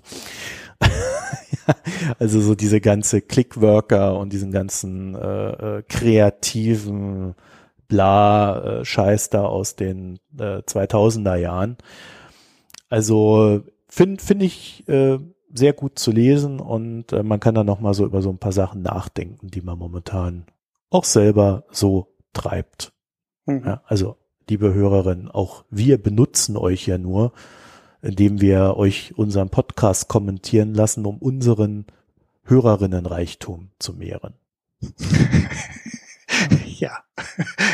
Jetzt, äh, jetzt sollen wir gleich noch mal Promotion dafür machen, dass die Leute uns positive Kommentare so, haben. So, das jetzt, wird aber schwierig jetzt. Ich glaube, die Sendung muss hart geschnitten werden. jetzt, jetzt, jetzt, kommen wir, jetzt kommen wir zur Spendenwerbung. Spendet uns Bier.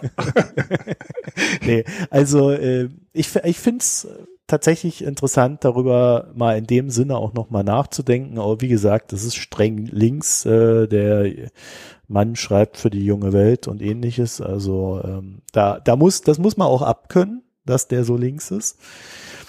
Und äh, aber wenn man damit umgehen kann, in mancherlei Hinsicht sehr erhellend. Es ist vor allen Dingen retrospektiv ganz lustig zu lesen, weil es ist 2013 geschrieben und damals recht aktuell. Manche Sachen haben sich schon überholt und man kann dann halt auch so einen Blick drauf werfen.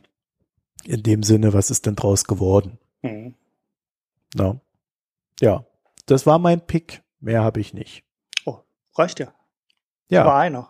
Und der hört sich ja, interessant an. Genau. Ich kann, kann nicht jedes Mal zwei Picks machen. Ja, reicht ja auch, mein Gott. So, jetzt kommen wir mal zu dir und deinem Bier. Bierhipster. Ja. Du warst mal wieder bei den Mönchen unterwegs, wie ich hier sehe. Äh, das war das Bier, das habe ich äh, letzte Mal schon äh, so leicht, so, so kurz vorgepickt.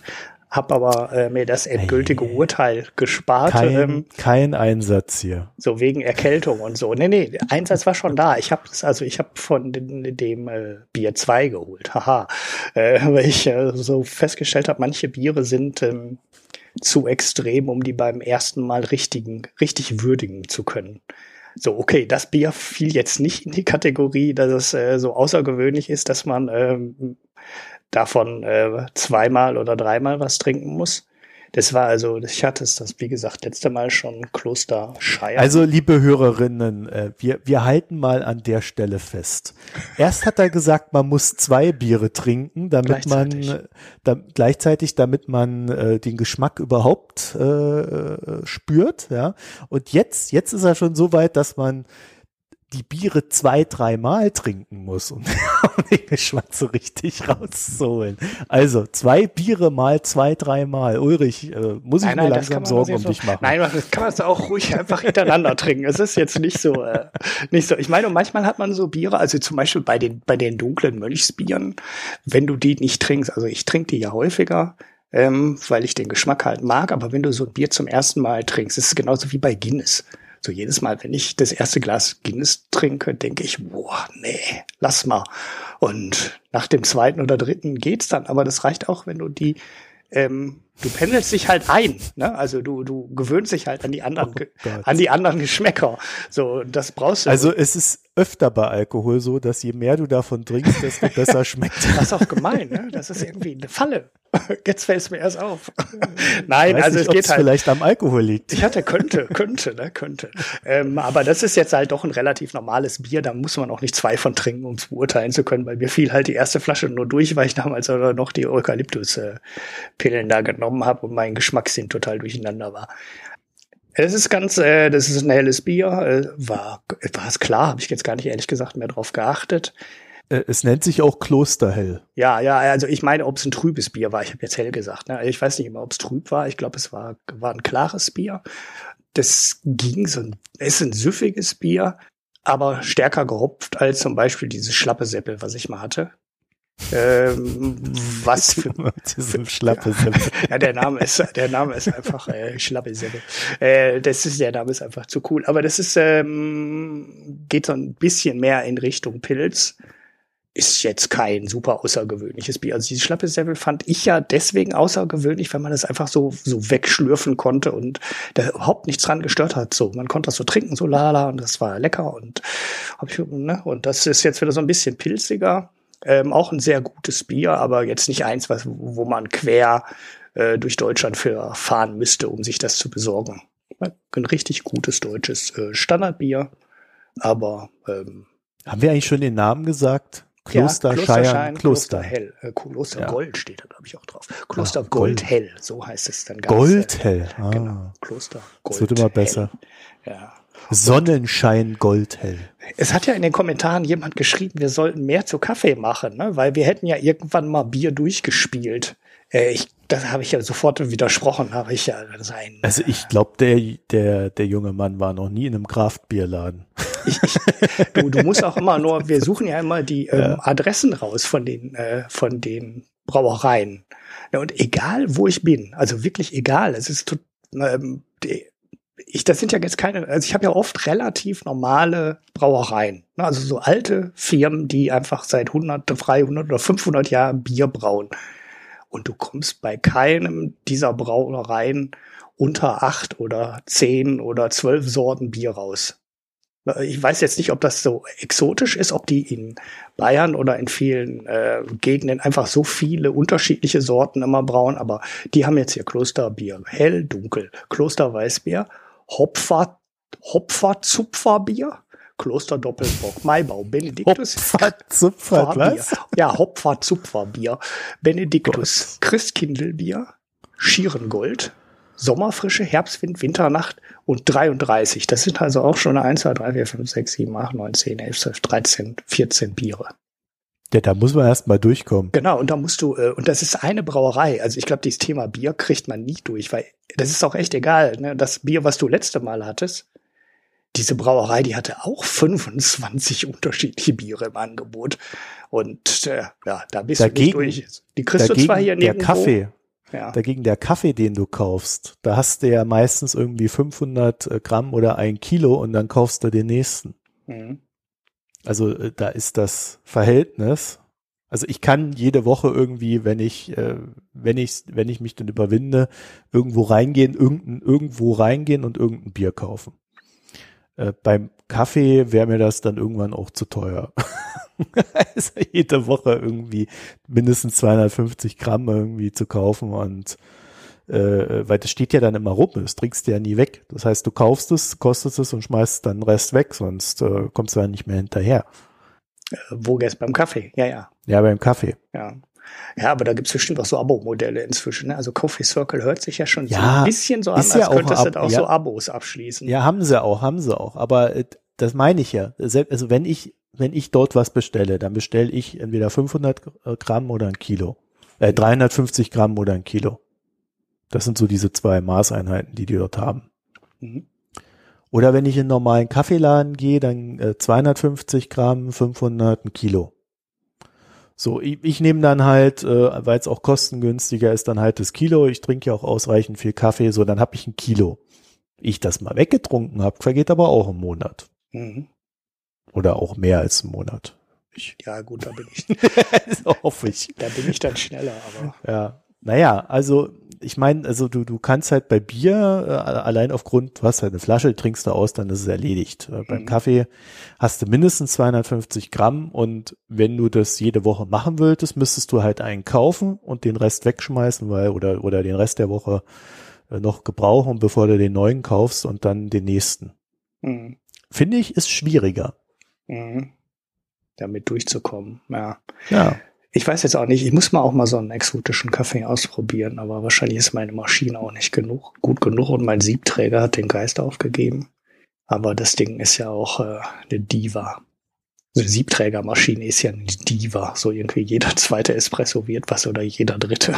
Und die anderen schüttest du dann weg oder die werden halt nicht so, wie sie sein sollen. Und deshalb äh, habe ich mir gedacht, das ist mir zu kompliziert mit dem Kaffee, das ist mir zu kompliziert. Bier trinken schaffe ich, weil da muss ich immer nur aufmachen und in Glas gießen und da kann man nicht, da kann man nicht so viel falsch machen. Juhu. Nein, also ich habe auch ein Bier. Äh, ich bin äh, am, am Samstag in den, in den Rewe gegangen gegangen, kurz vor Schluss, irgendwann um 23 Uhr oder so.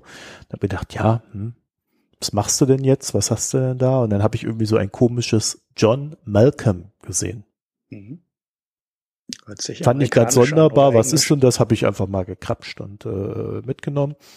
und äh, das ist ein IPA, was ausschließlich für Rewe hergestellt wird. Aha. Hast du rausgefunden, für, wer das macht? Nö. Ja, ich habe nur gelesen, dass es für Rewe hergestellt ja. wird. Ich habe mich dann aber auch nicht weiter damit beschäftigt. Steht bestimmt ein Ort drauf und dann weißt du schon, wer es hergestellt hat. Meistens kommt man ja irgendwie dahinter. Ja, ich äh, hat mich jetzt aber auch nicht so sehr interessiert. Äh, das Ganze ist, ja, es ist ein, äh, äh ein schwaches IPA, würde ich sagen. Also ähm, es ist jetzt, hat jetzt nicht so diesen klassischen IPA-Geschmack in der Stärke, wie man es kennt, sondern es ist irgendwie schwächer, also süffiger und ähm, dadurch erträglicher. Aber es ist jetzt auch echt nichts Besonderes. Kostet irgendwie zwei Euro, was ja dann auch wieder okay ist. Mhm. Äh, kann man einfach so trinken, aber es hat auch so seine 7,8 Prozent, glaube ich, waren es. Mhm. Ja, also äh, es ist alles okay, aber man muss da natürlich schon so ein bisschen aufpassen. Mhm. Aber ich würde es jetzt auch nicht explizit empfehlen. Also es ist jetzt keine Geschmacksbombe oder so. Das ist dann eher so, man, man möchte ein IPA in nicht stark vom mhm. Geschmack her. Ja, wahrscheinlich kann man auch äh, diese richtig heftigen IPAs nicht in normalen Supermarkt verkaufen. Das ist ja, ja schon ich glaube, der Rewe will die halt einfach nicht haben, weil die irgendwie halt äh, auf Masse ausgerichtet sind und äh, die, die kleineren kriegen die halt, wo wollen die nicht. Hm. Lidl verkauft ja ab und zu auch so ähm, IPAs und äh, in Whiskyfässern gereiftes oder mit Whisky Malz gebrautes Bier und so Spezialbiere. Äh, ja, die waren teilweise waren die schlecht, teilweise so mittelmäßig. Äh, eins war ganz okay, ich weiß gar nicht mehr welches das war. Das habe ich glaube ich sogar mal gepickt. Aber ja, ist schon was äh, anderes als dieses richtig handgemachte. Und wenn du die ganz speziellen Sachen haben willst, dann gehst, landest du am Ende halt doch bei den kleinen Brauereien. Oder du kaufst dann halt äh, so ein großes, von einer mhm. relativ großen Kraftbierbrauerei, die dann jemand Großes gekauft hat. Ne? So wie dieses Brooklyn, was ich auch mal gepickt hatte, was ja dann von Carlsberg gekauft wurde. Und die verkaufen das Zeug jetzt halt weltweit. Ne? Die brauen halt ihr Bier wie früher Jetzt ein bisschen größere Menge, aber wohl auch immer noch in der Qualität wie früher. Nur haben die dann über Karlsberg jetzt das weltweite Vertriebsnetz und können das halt auch in Europa verkaufen und kommen darüber halt auch in die Supermärkte. Und das ist, glaube ich, mhm. dann eigentlich eher der sinnvollere Kompromiss, als wenn jetzt alle Supermärkte anfangen, sich in Auftragsbrauerei irgendwo ähm, ja, Pseudo-Craft-Bier herstellen zu lassen. Ja, ich fand das in Oldenburg ganz nett. Da gab's ja diese, diese Oldenburger Brauerei. Ich glaube, die haben auch, ich glaube, Oldenburg hieß die. der war jetzt nicht so kreativ, der Name. Mhm. Und äh, das hast du da halt in den Supermärkten dann auch bekommen. Die haben jetzt aber auch keine großen Chargen gehabt, sondern es gab's da dann halt. So, dann konntest du das kaufen und dann. Ich muss aber generell sagen, ich bin jetzt auch nicht so der IPA-Freund. Ich stelle es immer wieder fest, das ist einfach nicht meine Art von Bier. Mir sind die auch zu stark, äh, zu stark gehopft. Also es gibt ja so Tage, wo man, wo ich gerne auch stark gehopftes Bier trinke. Mhm. Ähm, wenn es heiß ist, finde ich das angenehm, wenn das so richtig herb ist. Ne, da trinke ich auch gerne, habe ich früher immer gerne Bitterlemon und sowas getrunken. Ne? Aber das sind Sachen, die halt herb sind. Aber dann hat das IPA halt auch richtig viel Umdrehung. Und das widerspricht sich dann irgendwie, weil an den Tagen möchte ich eigentlich äh, kein extrem alkoholhaltiges Bier trinken. Weil wenn es warm ist oder heiß ist und du denkst, boah, jetzt mal so ein richtig herbes Bier, ähm, dann trinkst du halt ein IPA in der Sonne und dann ist halt Feierabend, weil du dann ein Bier mit acht Umdrehungen trinkst oder achteinhalb. Und das ist eigentlich viel zu viel in der Sommerhitze. Und das widerspricht sich bei mir irgendwie so. Ne? Da würde ich halt lieber ein herbes Bier trinken, aber ich will halt eins, was nicht so viel Alkohol hat. Und deshalb werde ich kein IPA-Freund mehr, weil im Winter, wenn es kalt ist und ich mir ein Bier mit mehr Alkohol trinken will, dann nehme ich immer die dunklen. Die finde ich halt viel angenehmer. Bierhipster. Ich habe das nie so unterteilt. Ich trinke halt immer, was da ist. Ja, ich, ich mache das auch. Also das ist jetzt nicht so, als würde ich mich da immer sklavisch dran halten, aber das ist halt mein Problem mit, mit den IPAs. Also im Winter kaufe ich mir halt eher so die dunklen ja. ne? und im Sommer, das passt also irgendwie nie so richtig. Nehmen die halt auch nur für die Sendung hier. Und wenn du die, äh, es gibt ja dann so, so explizite Sommerbiere. Also dann trinken die Leute im Sommer ja oft so dieses äh, mexikanische, ich überlege gerade, wie es heißt. So Corona oder Desperados ja, ja, genau. oder was oder, meinst ja, du? nee, Desperados, da ist ja Tequila mit drin, das meine ich nicht. Äh, oder Tequila-Geschmack oder Ja, so. Nee, nee, dieses Corona. Das- aber das hat ja überhaupt keinen Hopfen. Das ist ja eine Brause. Also das ist, schmeckt ja nicht nach Bier. Und ich hätte gerne so ein normal starkes Bier oder möglicherweise sogar noch ein bisschen leichter, aber stark gehopft. Ne? Also wenn ihr jetzt eine Kraftbrauerei habt, ne, zufällig, dann macht mal äh, ein Bier, ähm, was äh, so gehopft ist wie IPA, aber nicht so stark ist wie IPA. Das könnte was Ihr, werden. ihr könntet es Marktlücke. Ulrich seit 1754 nennen. Ich, ich glaube, der Ulrich geht auch auf irgendeinen Bischof zurück oder sowas. Äh, äh, Die, ähm, also das könnte man schon einen Namen raus machen. Ne? Also jetzt habt ihr also einen Namen und eine Marktlücke geliefert bekommen. Ne? Also für 10% Kloster Beteiligung. Brauerei Ulrich. ja, ähm, habe ich eigentlich am Anfang erzählt, dass ich diese Wir über uns Seite gebastelt habe? Nee, hast du noch nicht erzählt, aber ich habe auch Ah. noch nichts reingeschrieben. Ähm, Ja, das ist ja egal. Die Seite ist ja trotzdem schon online. Da Ja. steht jetzt halt, dass, dass du ein kleinwüchsiger, böser Mensch bist. genau. bis du das halt ordentlich machst. Ja, So als kleiner okay. Anreiz. Ja, also ich muss schnell reagieren. Vor dem Schneiden Ja. noch die Seite bearbeiten. Gut, verstanden. Ja, ja, äh, vielleicht habt ihr jetzt auch schon unseren unseren ersten Audiokommentar gehört. Ich weiß nicht, äh, äh, ich muss den noch aus diesem Handy hier rausbekommen und dann schicke ich ihn dir zu und dann könntest du ihn vor vor die Bierpicks stellen.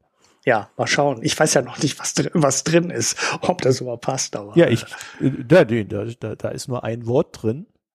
Ah, okay, okay. Bierhipster, Ah, okay, gut. Dann, dann, dann äh, klappt das irgendwie. Dann kriegen wir es rein. glaube ich auch, ja. Also Alex, danke für deinen Input. Ja, wir wissen das sehr zu schätzen, dass du der erste Kommentar bist und äh, dass du dich so ausführlich geäußert hast. Äh, das ist, also macht man das wahrscheinlich in der Wetterau. Ja, Da Mhm. redet man nicht viel. Da beschimpft man die Leute. Schimpft die Leute einfach nur. Und dann gibt es irgendwie weiterhin Leute, die ja penetrant anrufen auf diesem Handy. Ich, ich weiß nicht, warum ihr das tut. Äh, Ich habe es dann, äh, ja, ich habe es irgendwann mal ausgeschaltet und schalte jetzt nur noch alle paar Tage mal an. ja, für die Telefonfunktion war das Ja. äh, Telefon ja nicht gedacht. Das weiß man ja schon, dass Telefon nicht mehr zum Telefonieren da wüsste jetzt auch gar nicht, ob man so eine Anrufbeantworterfunktion da irgendwie, äh, ob man das irgendwie rausbekommt, das Audiofile. Vom Netzprovider? Nee, bestimmt nicht. Das liegt ja, liegt das auf dem Handy? Weiß ich nicht. Aber das war halt auch nicht Sinn und Zweck der Übung. Die Ja. Audionachrichten über diese, über WhatsApp, Telegram, was das eingerichtet ist, Signal, ähm, darüber bitte schicken und dann kommen wir auch leicht dran und können das exportieren. Ja, Wenn ihr was zu sagen habt, ihr könnt natürlich auch gerne schreiben, wie gehabt. Da freuen wir uns ja besonders drüber, vor allem, weil wir dann auch öffentlich und schon vor der nächsten Sendung ähm, darauf antworten können. Ja, also das ist halt das andere, ne? Äh, hier unser, unsere Website www.mikroökonomen.de, da könnt ihr das alles kommentieren und das solltet ihr auch. Ich habe so das Gefühl, das wird jetzt so langsam immer mehr gemacht. Mhm. Weiß nicht, wie es dir geht, aber ich, äh, das ist so mein Gefühl. Und ja, ansonsten habe ich äh, auch überarbeitet, oder nee, hast du überarbeitet? Ich habe es heute übrigens umbenannt, also der Link hat sich auch geändert. Äh, unsere Spendenseite heißt jetzt endlich Spenden. Ja. Mhm. Damit du das endlich merken kannst, ja. Yeah. Und ähm, ansonsten, ja, äh, iTunes haben wir noch, da hätten wir gern diese Sternchen. Auf iTunes läuft das auch jetzt irgendwie, also wir sehen ja da immer nur diese Strichellinien, aber ich habe so das Gefühl, dass das äh, äh, jetzt jede Folge irgendwie mehr gehört wird, was mich persönlich sehr freut. Wie viel dahinter steht, wissen wir allerdings nicht. Und äh, ansonsten haben wir noch was. Wir können ja mal wieder irgendein Ziel setzen. Ja. Denk dir mal ein Ziel aus. Ich weiß nicht. Mindestens drei Audiokommentare. Und dann, das macht so bestimmt total viel Arbeit beim Schneiden und wir haben uns jetzt voll, äh, faules Ei ins Nest gelegt oder wie man sagt. Naja, eigentlich, eigentlich sollte das nicht so viel Arbeit machen, weil man die ja nur ein, ein reinkopieren muss. Ja, aber ich weiß schon zum Beispiel nicht, wie ich Platz in die Spur reinbekomme automatisch, wenn ich unten Indem du so schneidest und dann rüberziehst. Ach so, ah, einfach eine Schnittmarke machen. Ja, mach, ja, ja, ja, okay. Mach das am Anfang, weil dann musst du nicht, ich weiß nicht, ob das irgendwie automatisch geht, das äh, wüsste ich jetzt nicht, aber du kannst ja ganz am Anfang, ich würde die Audiokommentare auch immer am Anfang besprechen, weil da ist da noch nicht viel rumgeschnitten. Mhm. Ah, obwohl, das können wir uns noch überlegen, man kriegt die ja auch hinten rein. Jedenfalls der lange Teil, wenn der noch nicht geschnitten ist, dann ist es ganz gut, einfach kurz reinschneiden, rüberziehen, fertig. Und dann kommt ja auch schon unsere Antwort. Mhm. Also das sollte gehen. Ja, ja, ja, sicher geht's irgendwie. Ich weiß ja noch nicht. Also un, un, ohne, dass es groß Aufwand verursacht. Mhm. Wir müssen uns dann halt nur, wenn wir Audiokommentare bekommen, ja auch mit den Kommentaren auseinandersetzen. Das kostet dann schon mehr Zeit. Ja, ja, diesmal haben wir ja noch ein, äh, nur eine Beleidigung bekommen. Da reagieren Wieso? wir nicht Bist du etwa kein Bierhipster, Ulrich? Nein, ich fühle mich immer beleidigt. Ich muss mich jedes Mal wieder verteidigen und sagen, äh, dass ich ja nur ähm, kein exotisches Craftbier kaum äh, trinke, so wie du immer. Vor allen Dingen kommst du ja nicht aus der Stadt. Ja, also ich. Du wohnst ja auf dem Dorf. Ja, da ist man kein Hipster. Genau. Da ist man höchstens sonderbar. Ja, ich, ich, wohne im 210.000 äh, Einwohner Dorf ähm, und komme da auch nicht raus. Das stimmt, ich komme wirklich selten raus. Ich war in Dortmund. Ja. Ich habe eine Fernreise gemacht nach Dortmund letzte Woche. Es war sehr was ja viele, was ja viele Hörer nicht wissen, du wohnst ja im ärmst, in der ärmsten Stadt Deutschlands. Ja, die ärmste ist es nicht, aber du meinst die hoch, hochverschuldetste. Ja, aber sind wir, glaube ja, ich, auch. Wenn da mehr. mal jemand sein Geld zurückfordert, seid ihr die ärmste Stadt. Das stimmt. äh, ich glaube, das sind wir aber auch nicht mehr. Irgendthema, es kommt immer darauf an, wie du berechnest. Manche machen das mit Kassenkrediten, manche ohne, manche mit Verpflichtungen, mit langfristigen und manche ohne. Äh, Kaiserslautern ist auch ganz weit vorne. Äh, was mich echt Haben die auch ein Stadion gebaut? Ja, das, äh, das kann äh, übrigens auch wirklich am Stadion hängen, weil oh, die haben doch die damals ein WM-Stadion gebaut irgendwie und das hat den Fußballverein auch irgendwie so halb zerlegt und da steckte der, mein Gott, wie hieß er denn, von Rheinland-Pfalz Beck auch irgendwie mit drin, der großer der Kaiserslautern-Fan war, ja, der, äh, ja. aber die Geschichte kriege ich nicht zusammen, die kann ich jetzt auch nicht äh, so aus dem Stegreif wiedergeben. Und dann war da Pfaff, dieser Nähmaschinenhersteller, der ja Gandhi, der wohl einer der ganz großen Arbeitgeber war, der die Grätsche gemacht hat. Ja, das Und weiß ich äh, das ist äh, auch interessanterweise eine Region, die, äh, wo die Stadt eine sehr hohe Verschuldung hat. Und ich glaube, Oberhausen ist nur noch Dritter auf irgendeiner Liste. Ich weiß jetzt allerdings nicht, wer auf zwei ist. Es gibt noch eine andere Stadt, die auch total hochverschuldet ist, wo du nie im Leben drauf kommen würdest. Siehst, hört ihr das? Er arbeitet sich nach oben, indem die anderen noch beschissener werden als ja. er. Genau. ähm, Leverkusen. das ist ja krank. Leverkusen, ja, mein Gott, wie soll man denn sonst, ne? Wie soll man sonst überleben hier? Leverkusen hat auch eine total hohe Verschuldung. Ja, obwohl da Bayer sitzt. Wieso denn das? Ja, weil die Infrastruktur haben für irgendwie 350.000 Einwohner oder weiß ich nicht wie viel und äh, nur noch äh, 250.000 haben. Die haben wir in den 70er Jahren gebaut wie die Iren. Weil Was, gedacht, wie die Iren? Wie die Iren. Ne? Also Ach, wirklich auf, auf den Megaboom. Ja. Ne? Bayer baut immer weiter aus und baut immer, braucht immer mehr Arbeitskräfte und wir investieren schon mal groß. Und Bayer ist ja auch weiterhin eine sehr erfolgreiche Firma und produziert auch und wächst auch. Nur ist die Anzahl der Arbeitsplätze nicht ansatzweise so explodiert, äh, wie sich Leverkusen das am Anfang mal vorgestellt hat. Und jetzt haben wir da richtig viel Infrastruktur, die dann vor 40, 50 Jahren gebaut wurde und die jetzt halt brockelig wird. Und da, das muss die Stadt halt bezahlen. Ne? Und Aber haben die jetzt nicht ausreichend Wohnungen, damit die Mietpreise da wenigstens nicht in, durch die Decke gehen. Ja, aber das ist ja für so eine boomende, das ist ja eigentlich ein Kontraindikator. Ne? Also niedrige mhm. Mieten ist ja nicht ein Indikator für erfolgreiche äh, Wirtschaftspolitik. Nein, das war ja eine Frage, ob die dadurch, durch diese Fehlplanung jetzt ausreichend Wohnungen haben, damit dort die Mieten nicht durch die Decke gehen. Ja, ich weiß nicht, ob die Stadt sie jetzt damit so viel zu tun hatte. Sie, die baut ja, normalerweise bauen die Städte ja die Wohnungen nicht selber. Ähm, sie haben aber auf jeden Fall die Infrastruktur gebaut und die ist halt für 50 oder 100.000 Leute mehr ausgelegt, als sie als jetzt da wohnen. Und das frisst den Etat der Stadt wohl auf. Und da kannst du auch das Steuersystem dran festmachen. Ne? So was Bayer, Bayer in Leverkusen an Gewerbesteuer zahlt, ist wohl sehr überschaubar. Da kommt diese ganze Steueroasen, Gewinne woanders anfallen lassen, Geschichte komplett zusammen. Also, ah, durch ja. Monsanto kommen bestimmt noch mal fünf Euro drauf. Ja, irgendwie so. Oder die ganze Nummer wird dann in Irland bezahlt eben. Und da siehst du, wie du teilweise auch eine Stadt sein kannst mit einem erfolgreichen Unternehmen, mit einem richtig boomenden Unternehmen. Bayer war ja eine Zeit lang, glaube ich, wertvollstes oder zweitwertvollstes äh, Unternehmen im DAX. Also halt schon so ein 100 Milliarden Ding und in der Stadt selber fällt dann Steuern echt wenig runter. Und das ist äh, schon ja, ein schlimmes Zeichen eigentlich, ne? Wenn die Stadt aus wirtschaftlicher Sicht, naja, alles richtig gemacht haben sie ja nicht, sonst hätten sie nicht zu viel Infrastruktur gebaut, ne? Aber da müsste eigentlich mehr Geld dann in der Region runterfallen als Gewerbesteuer.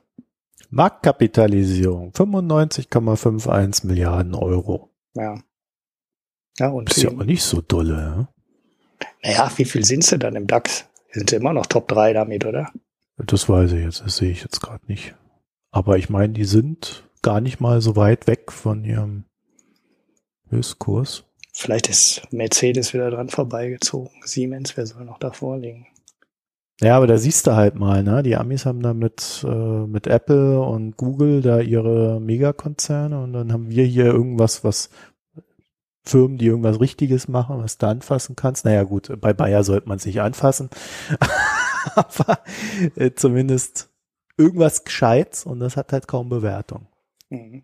So, genug der Gesellschaftskritik. Okay, ich sehe auch gerade, Leverkusen hat gar nicht seine hohe Vorraumverschuldung. Stimmt alles gar nicht, was ich erzählt habe. ja. Oh Mann, ey. Schneidest du das jetzt? Ja, ja, wieder der Klassiker. Ich bin gespannt, ich prüfe das nach. Nein, ich lasse das natürlich drin, weil das Problem ist ja immer noch, dass äh, das Problem ist ja immer noch, da eigentlich dürfte eine Stadt wie Leverkusen überhaupt keine Schulden haben mit dem Arbeitgeber ne, und den Mengen Gewinn, die die äh, Firma produziert. Ja, jetzt redest du wie ein Banker, jetzt hören wir auf. Ja, genau. Nicht, dass es noch heißt, Herr Funke, ab in den Knast. Herr Voss in den Knast, wegen Lügengeschichten. Gut, also wir wünschen euch mal wieder eine schöne Zeit, eine gute Erholung von uns und bis nächste Woche. Tschüss. Tschüss. Kapitelmarke.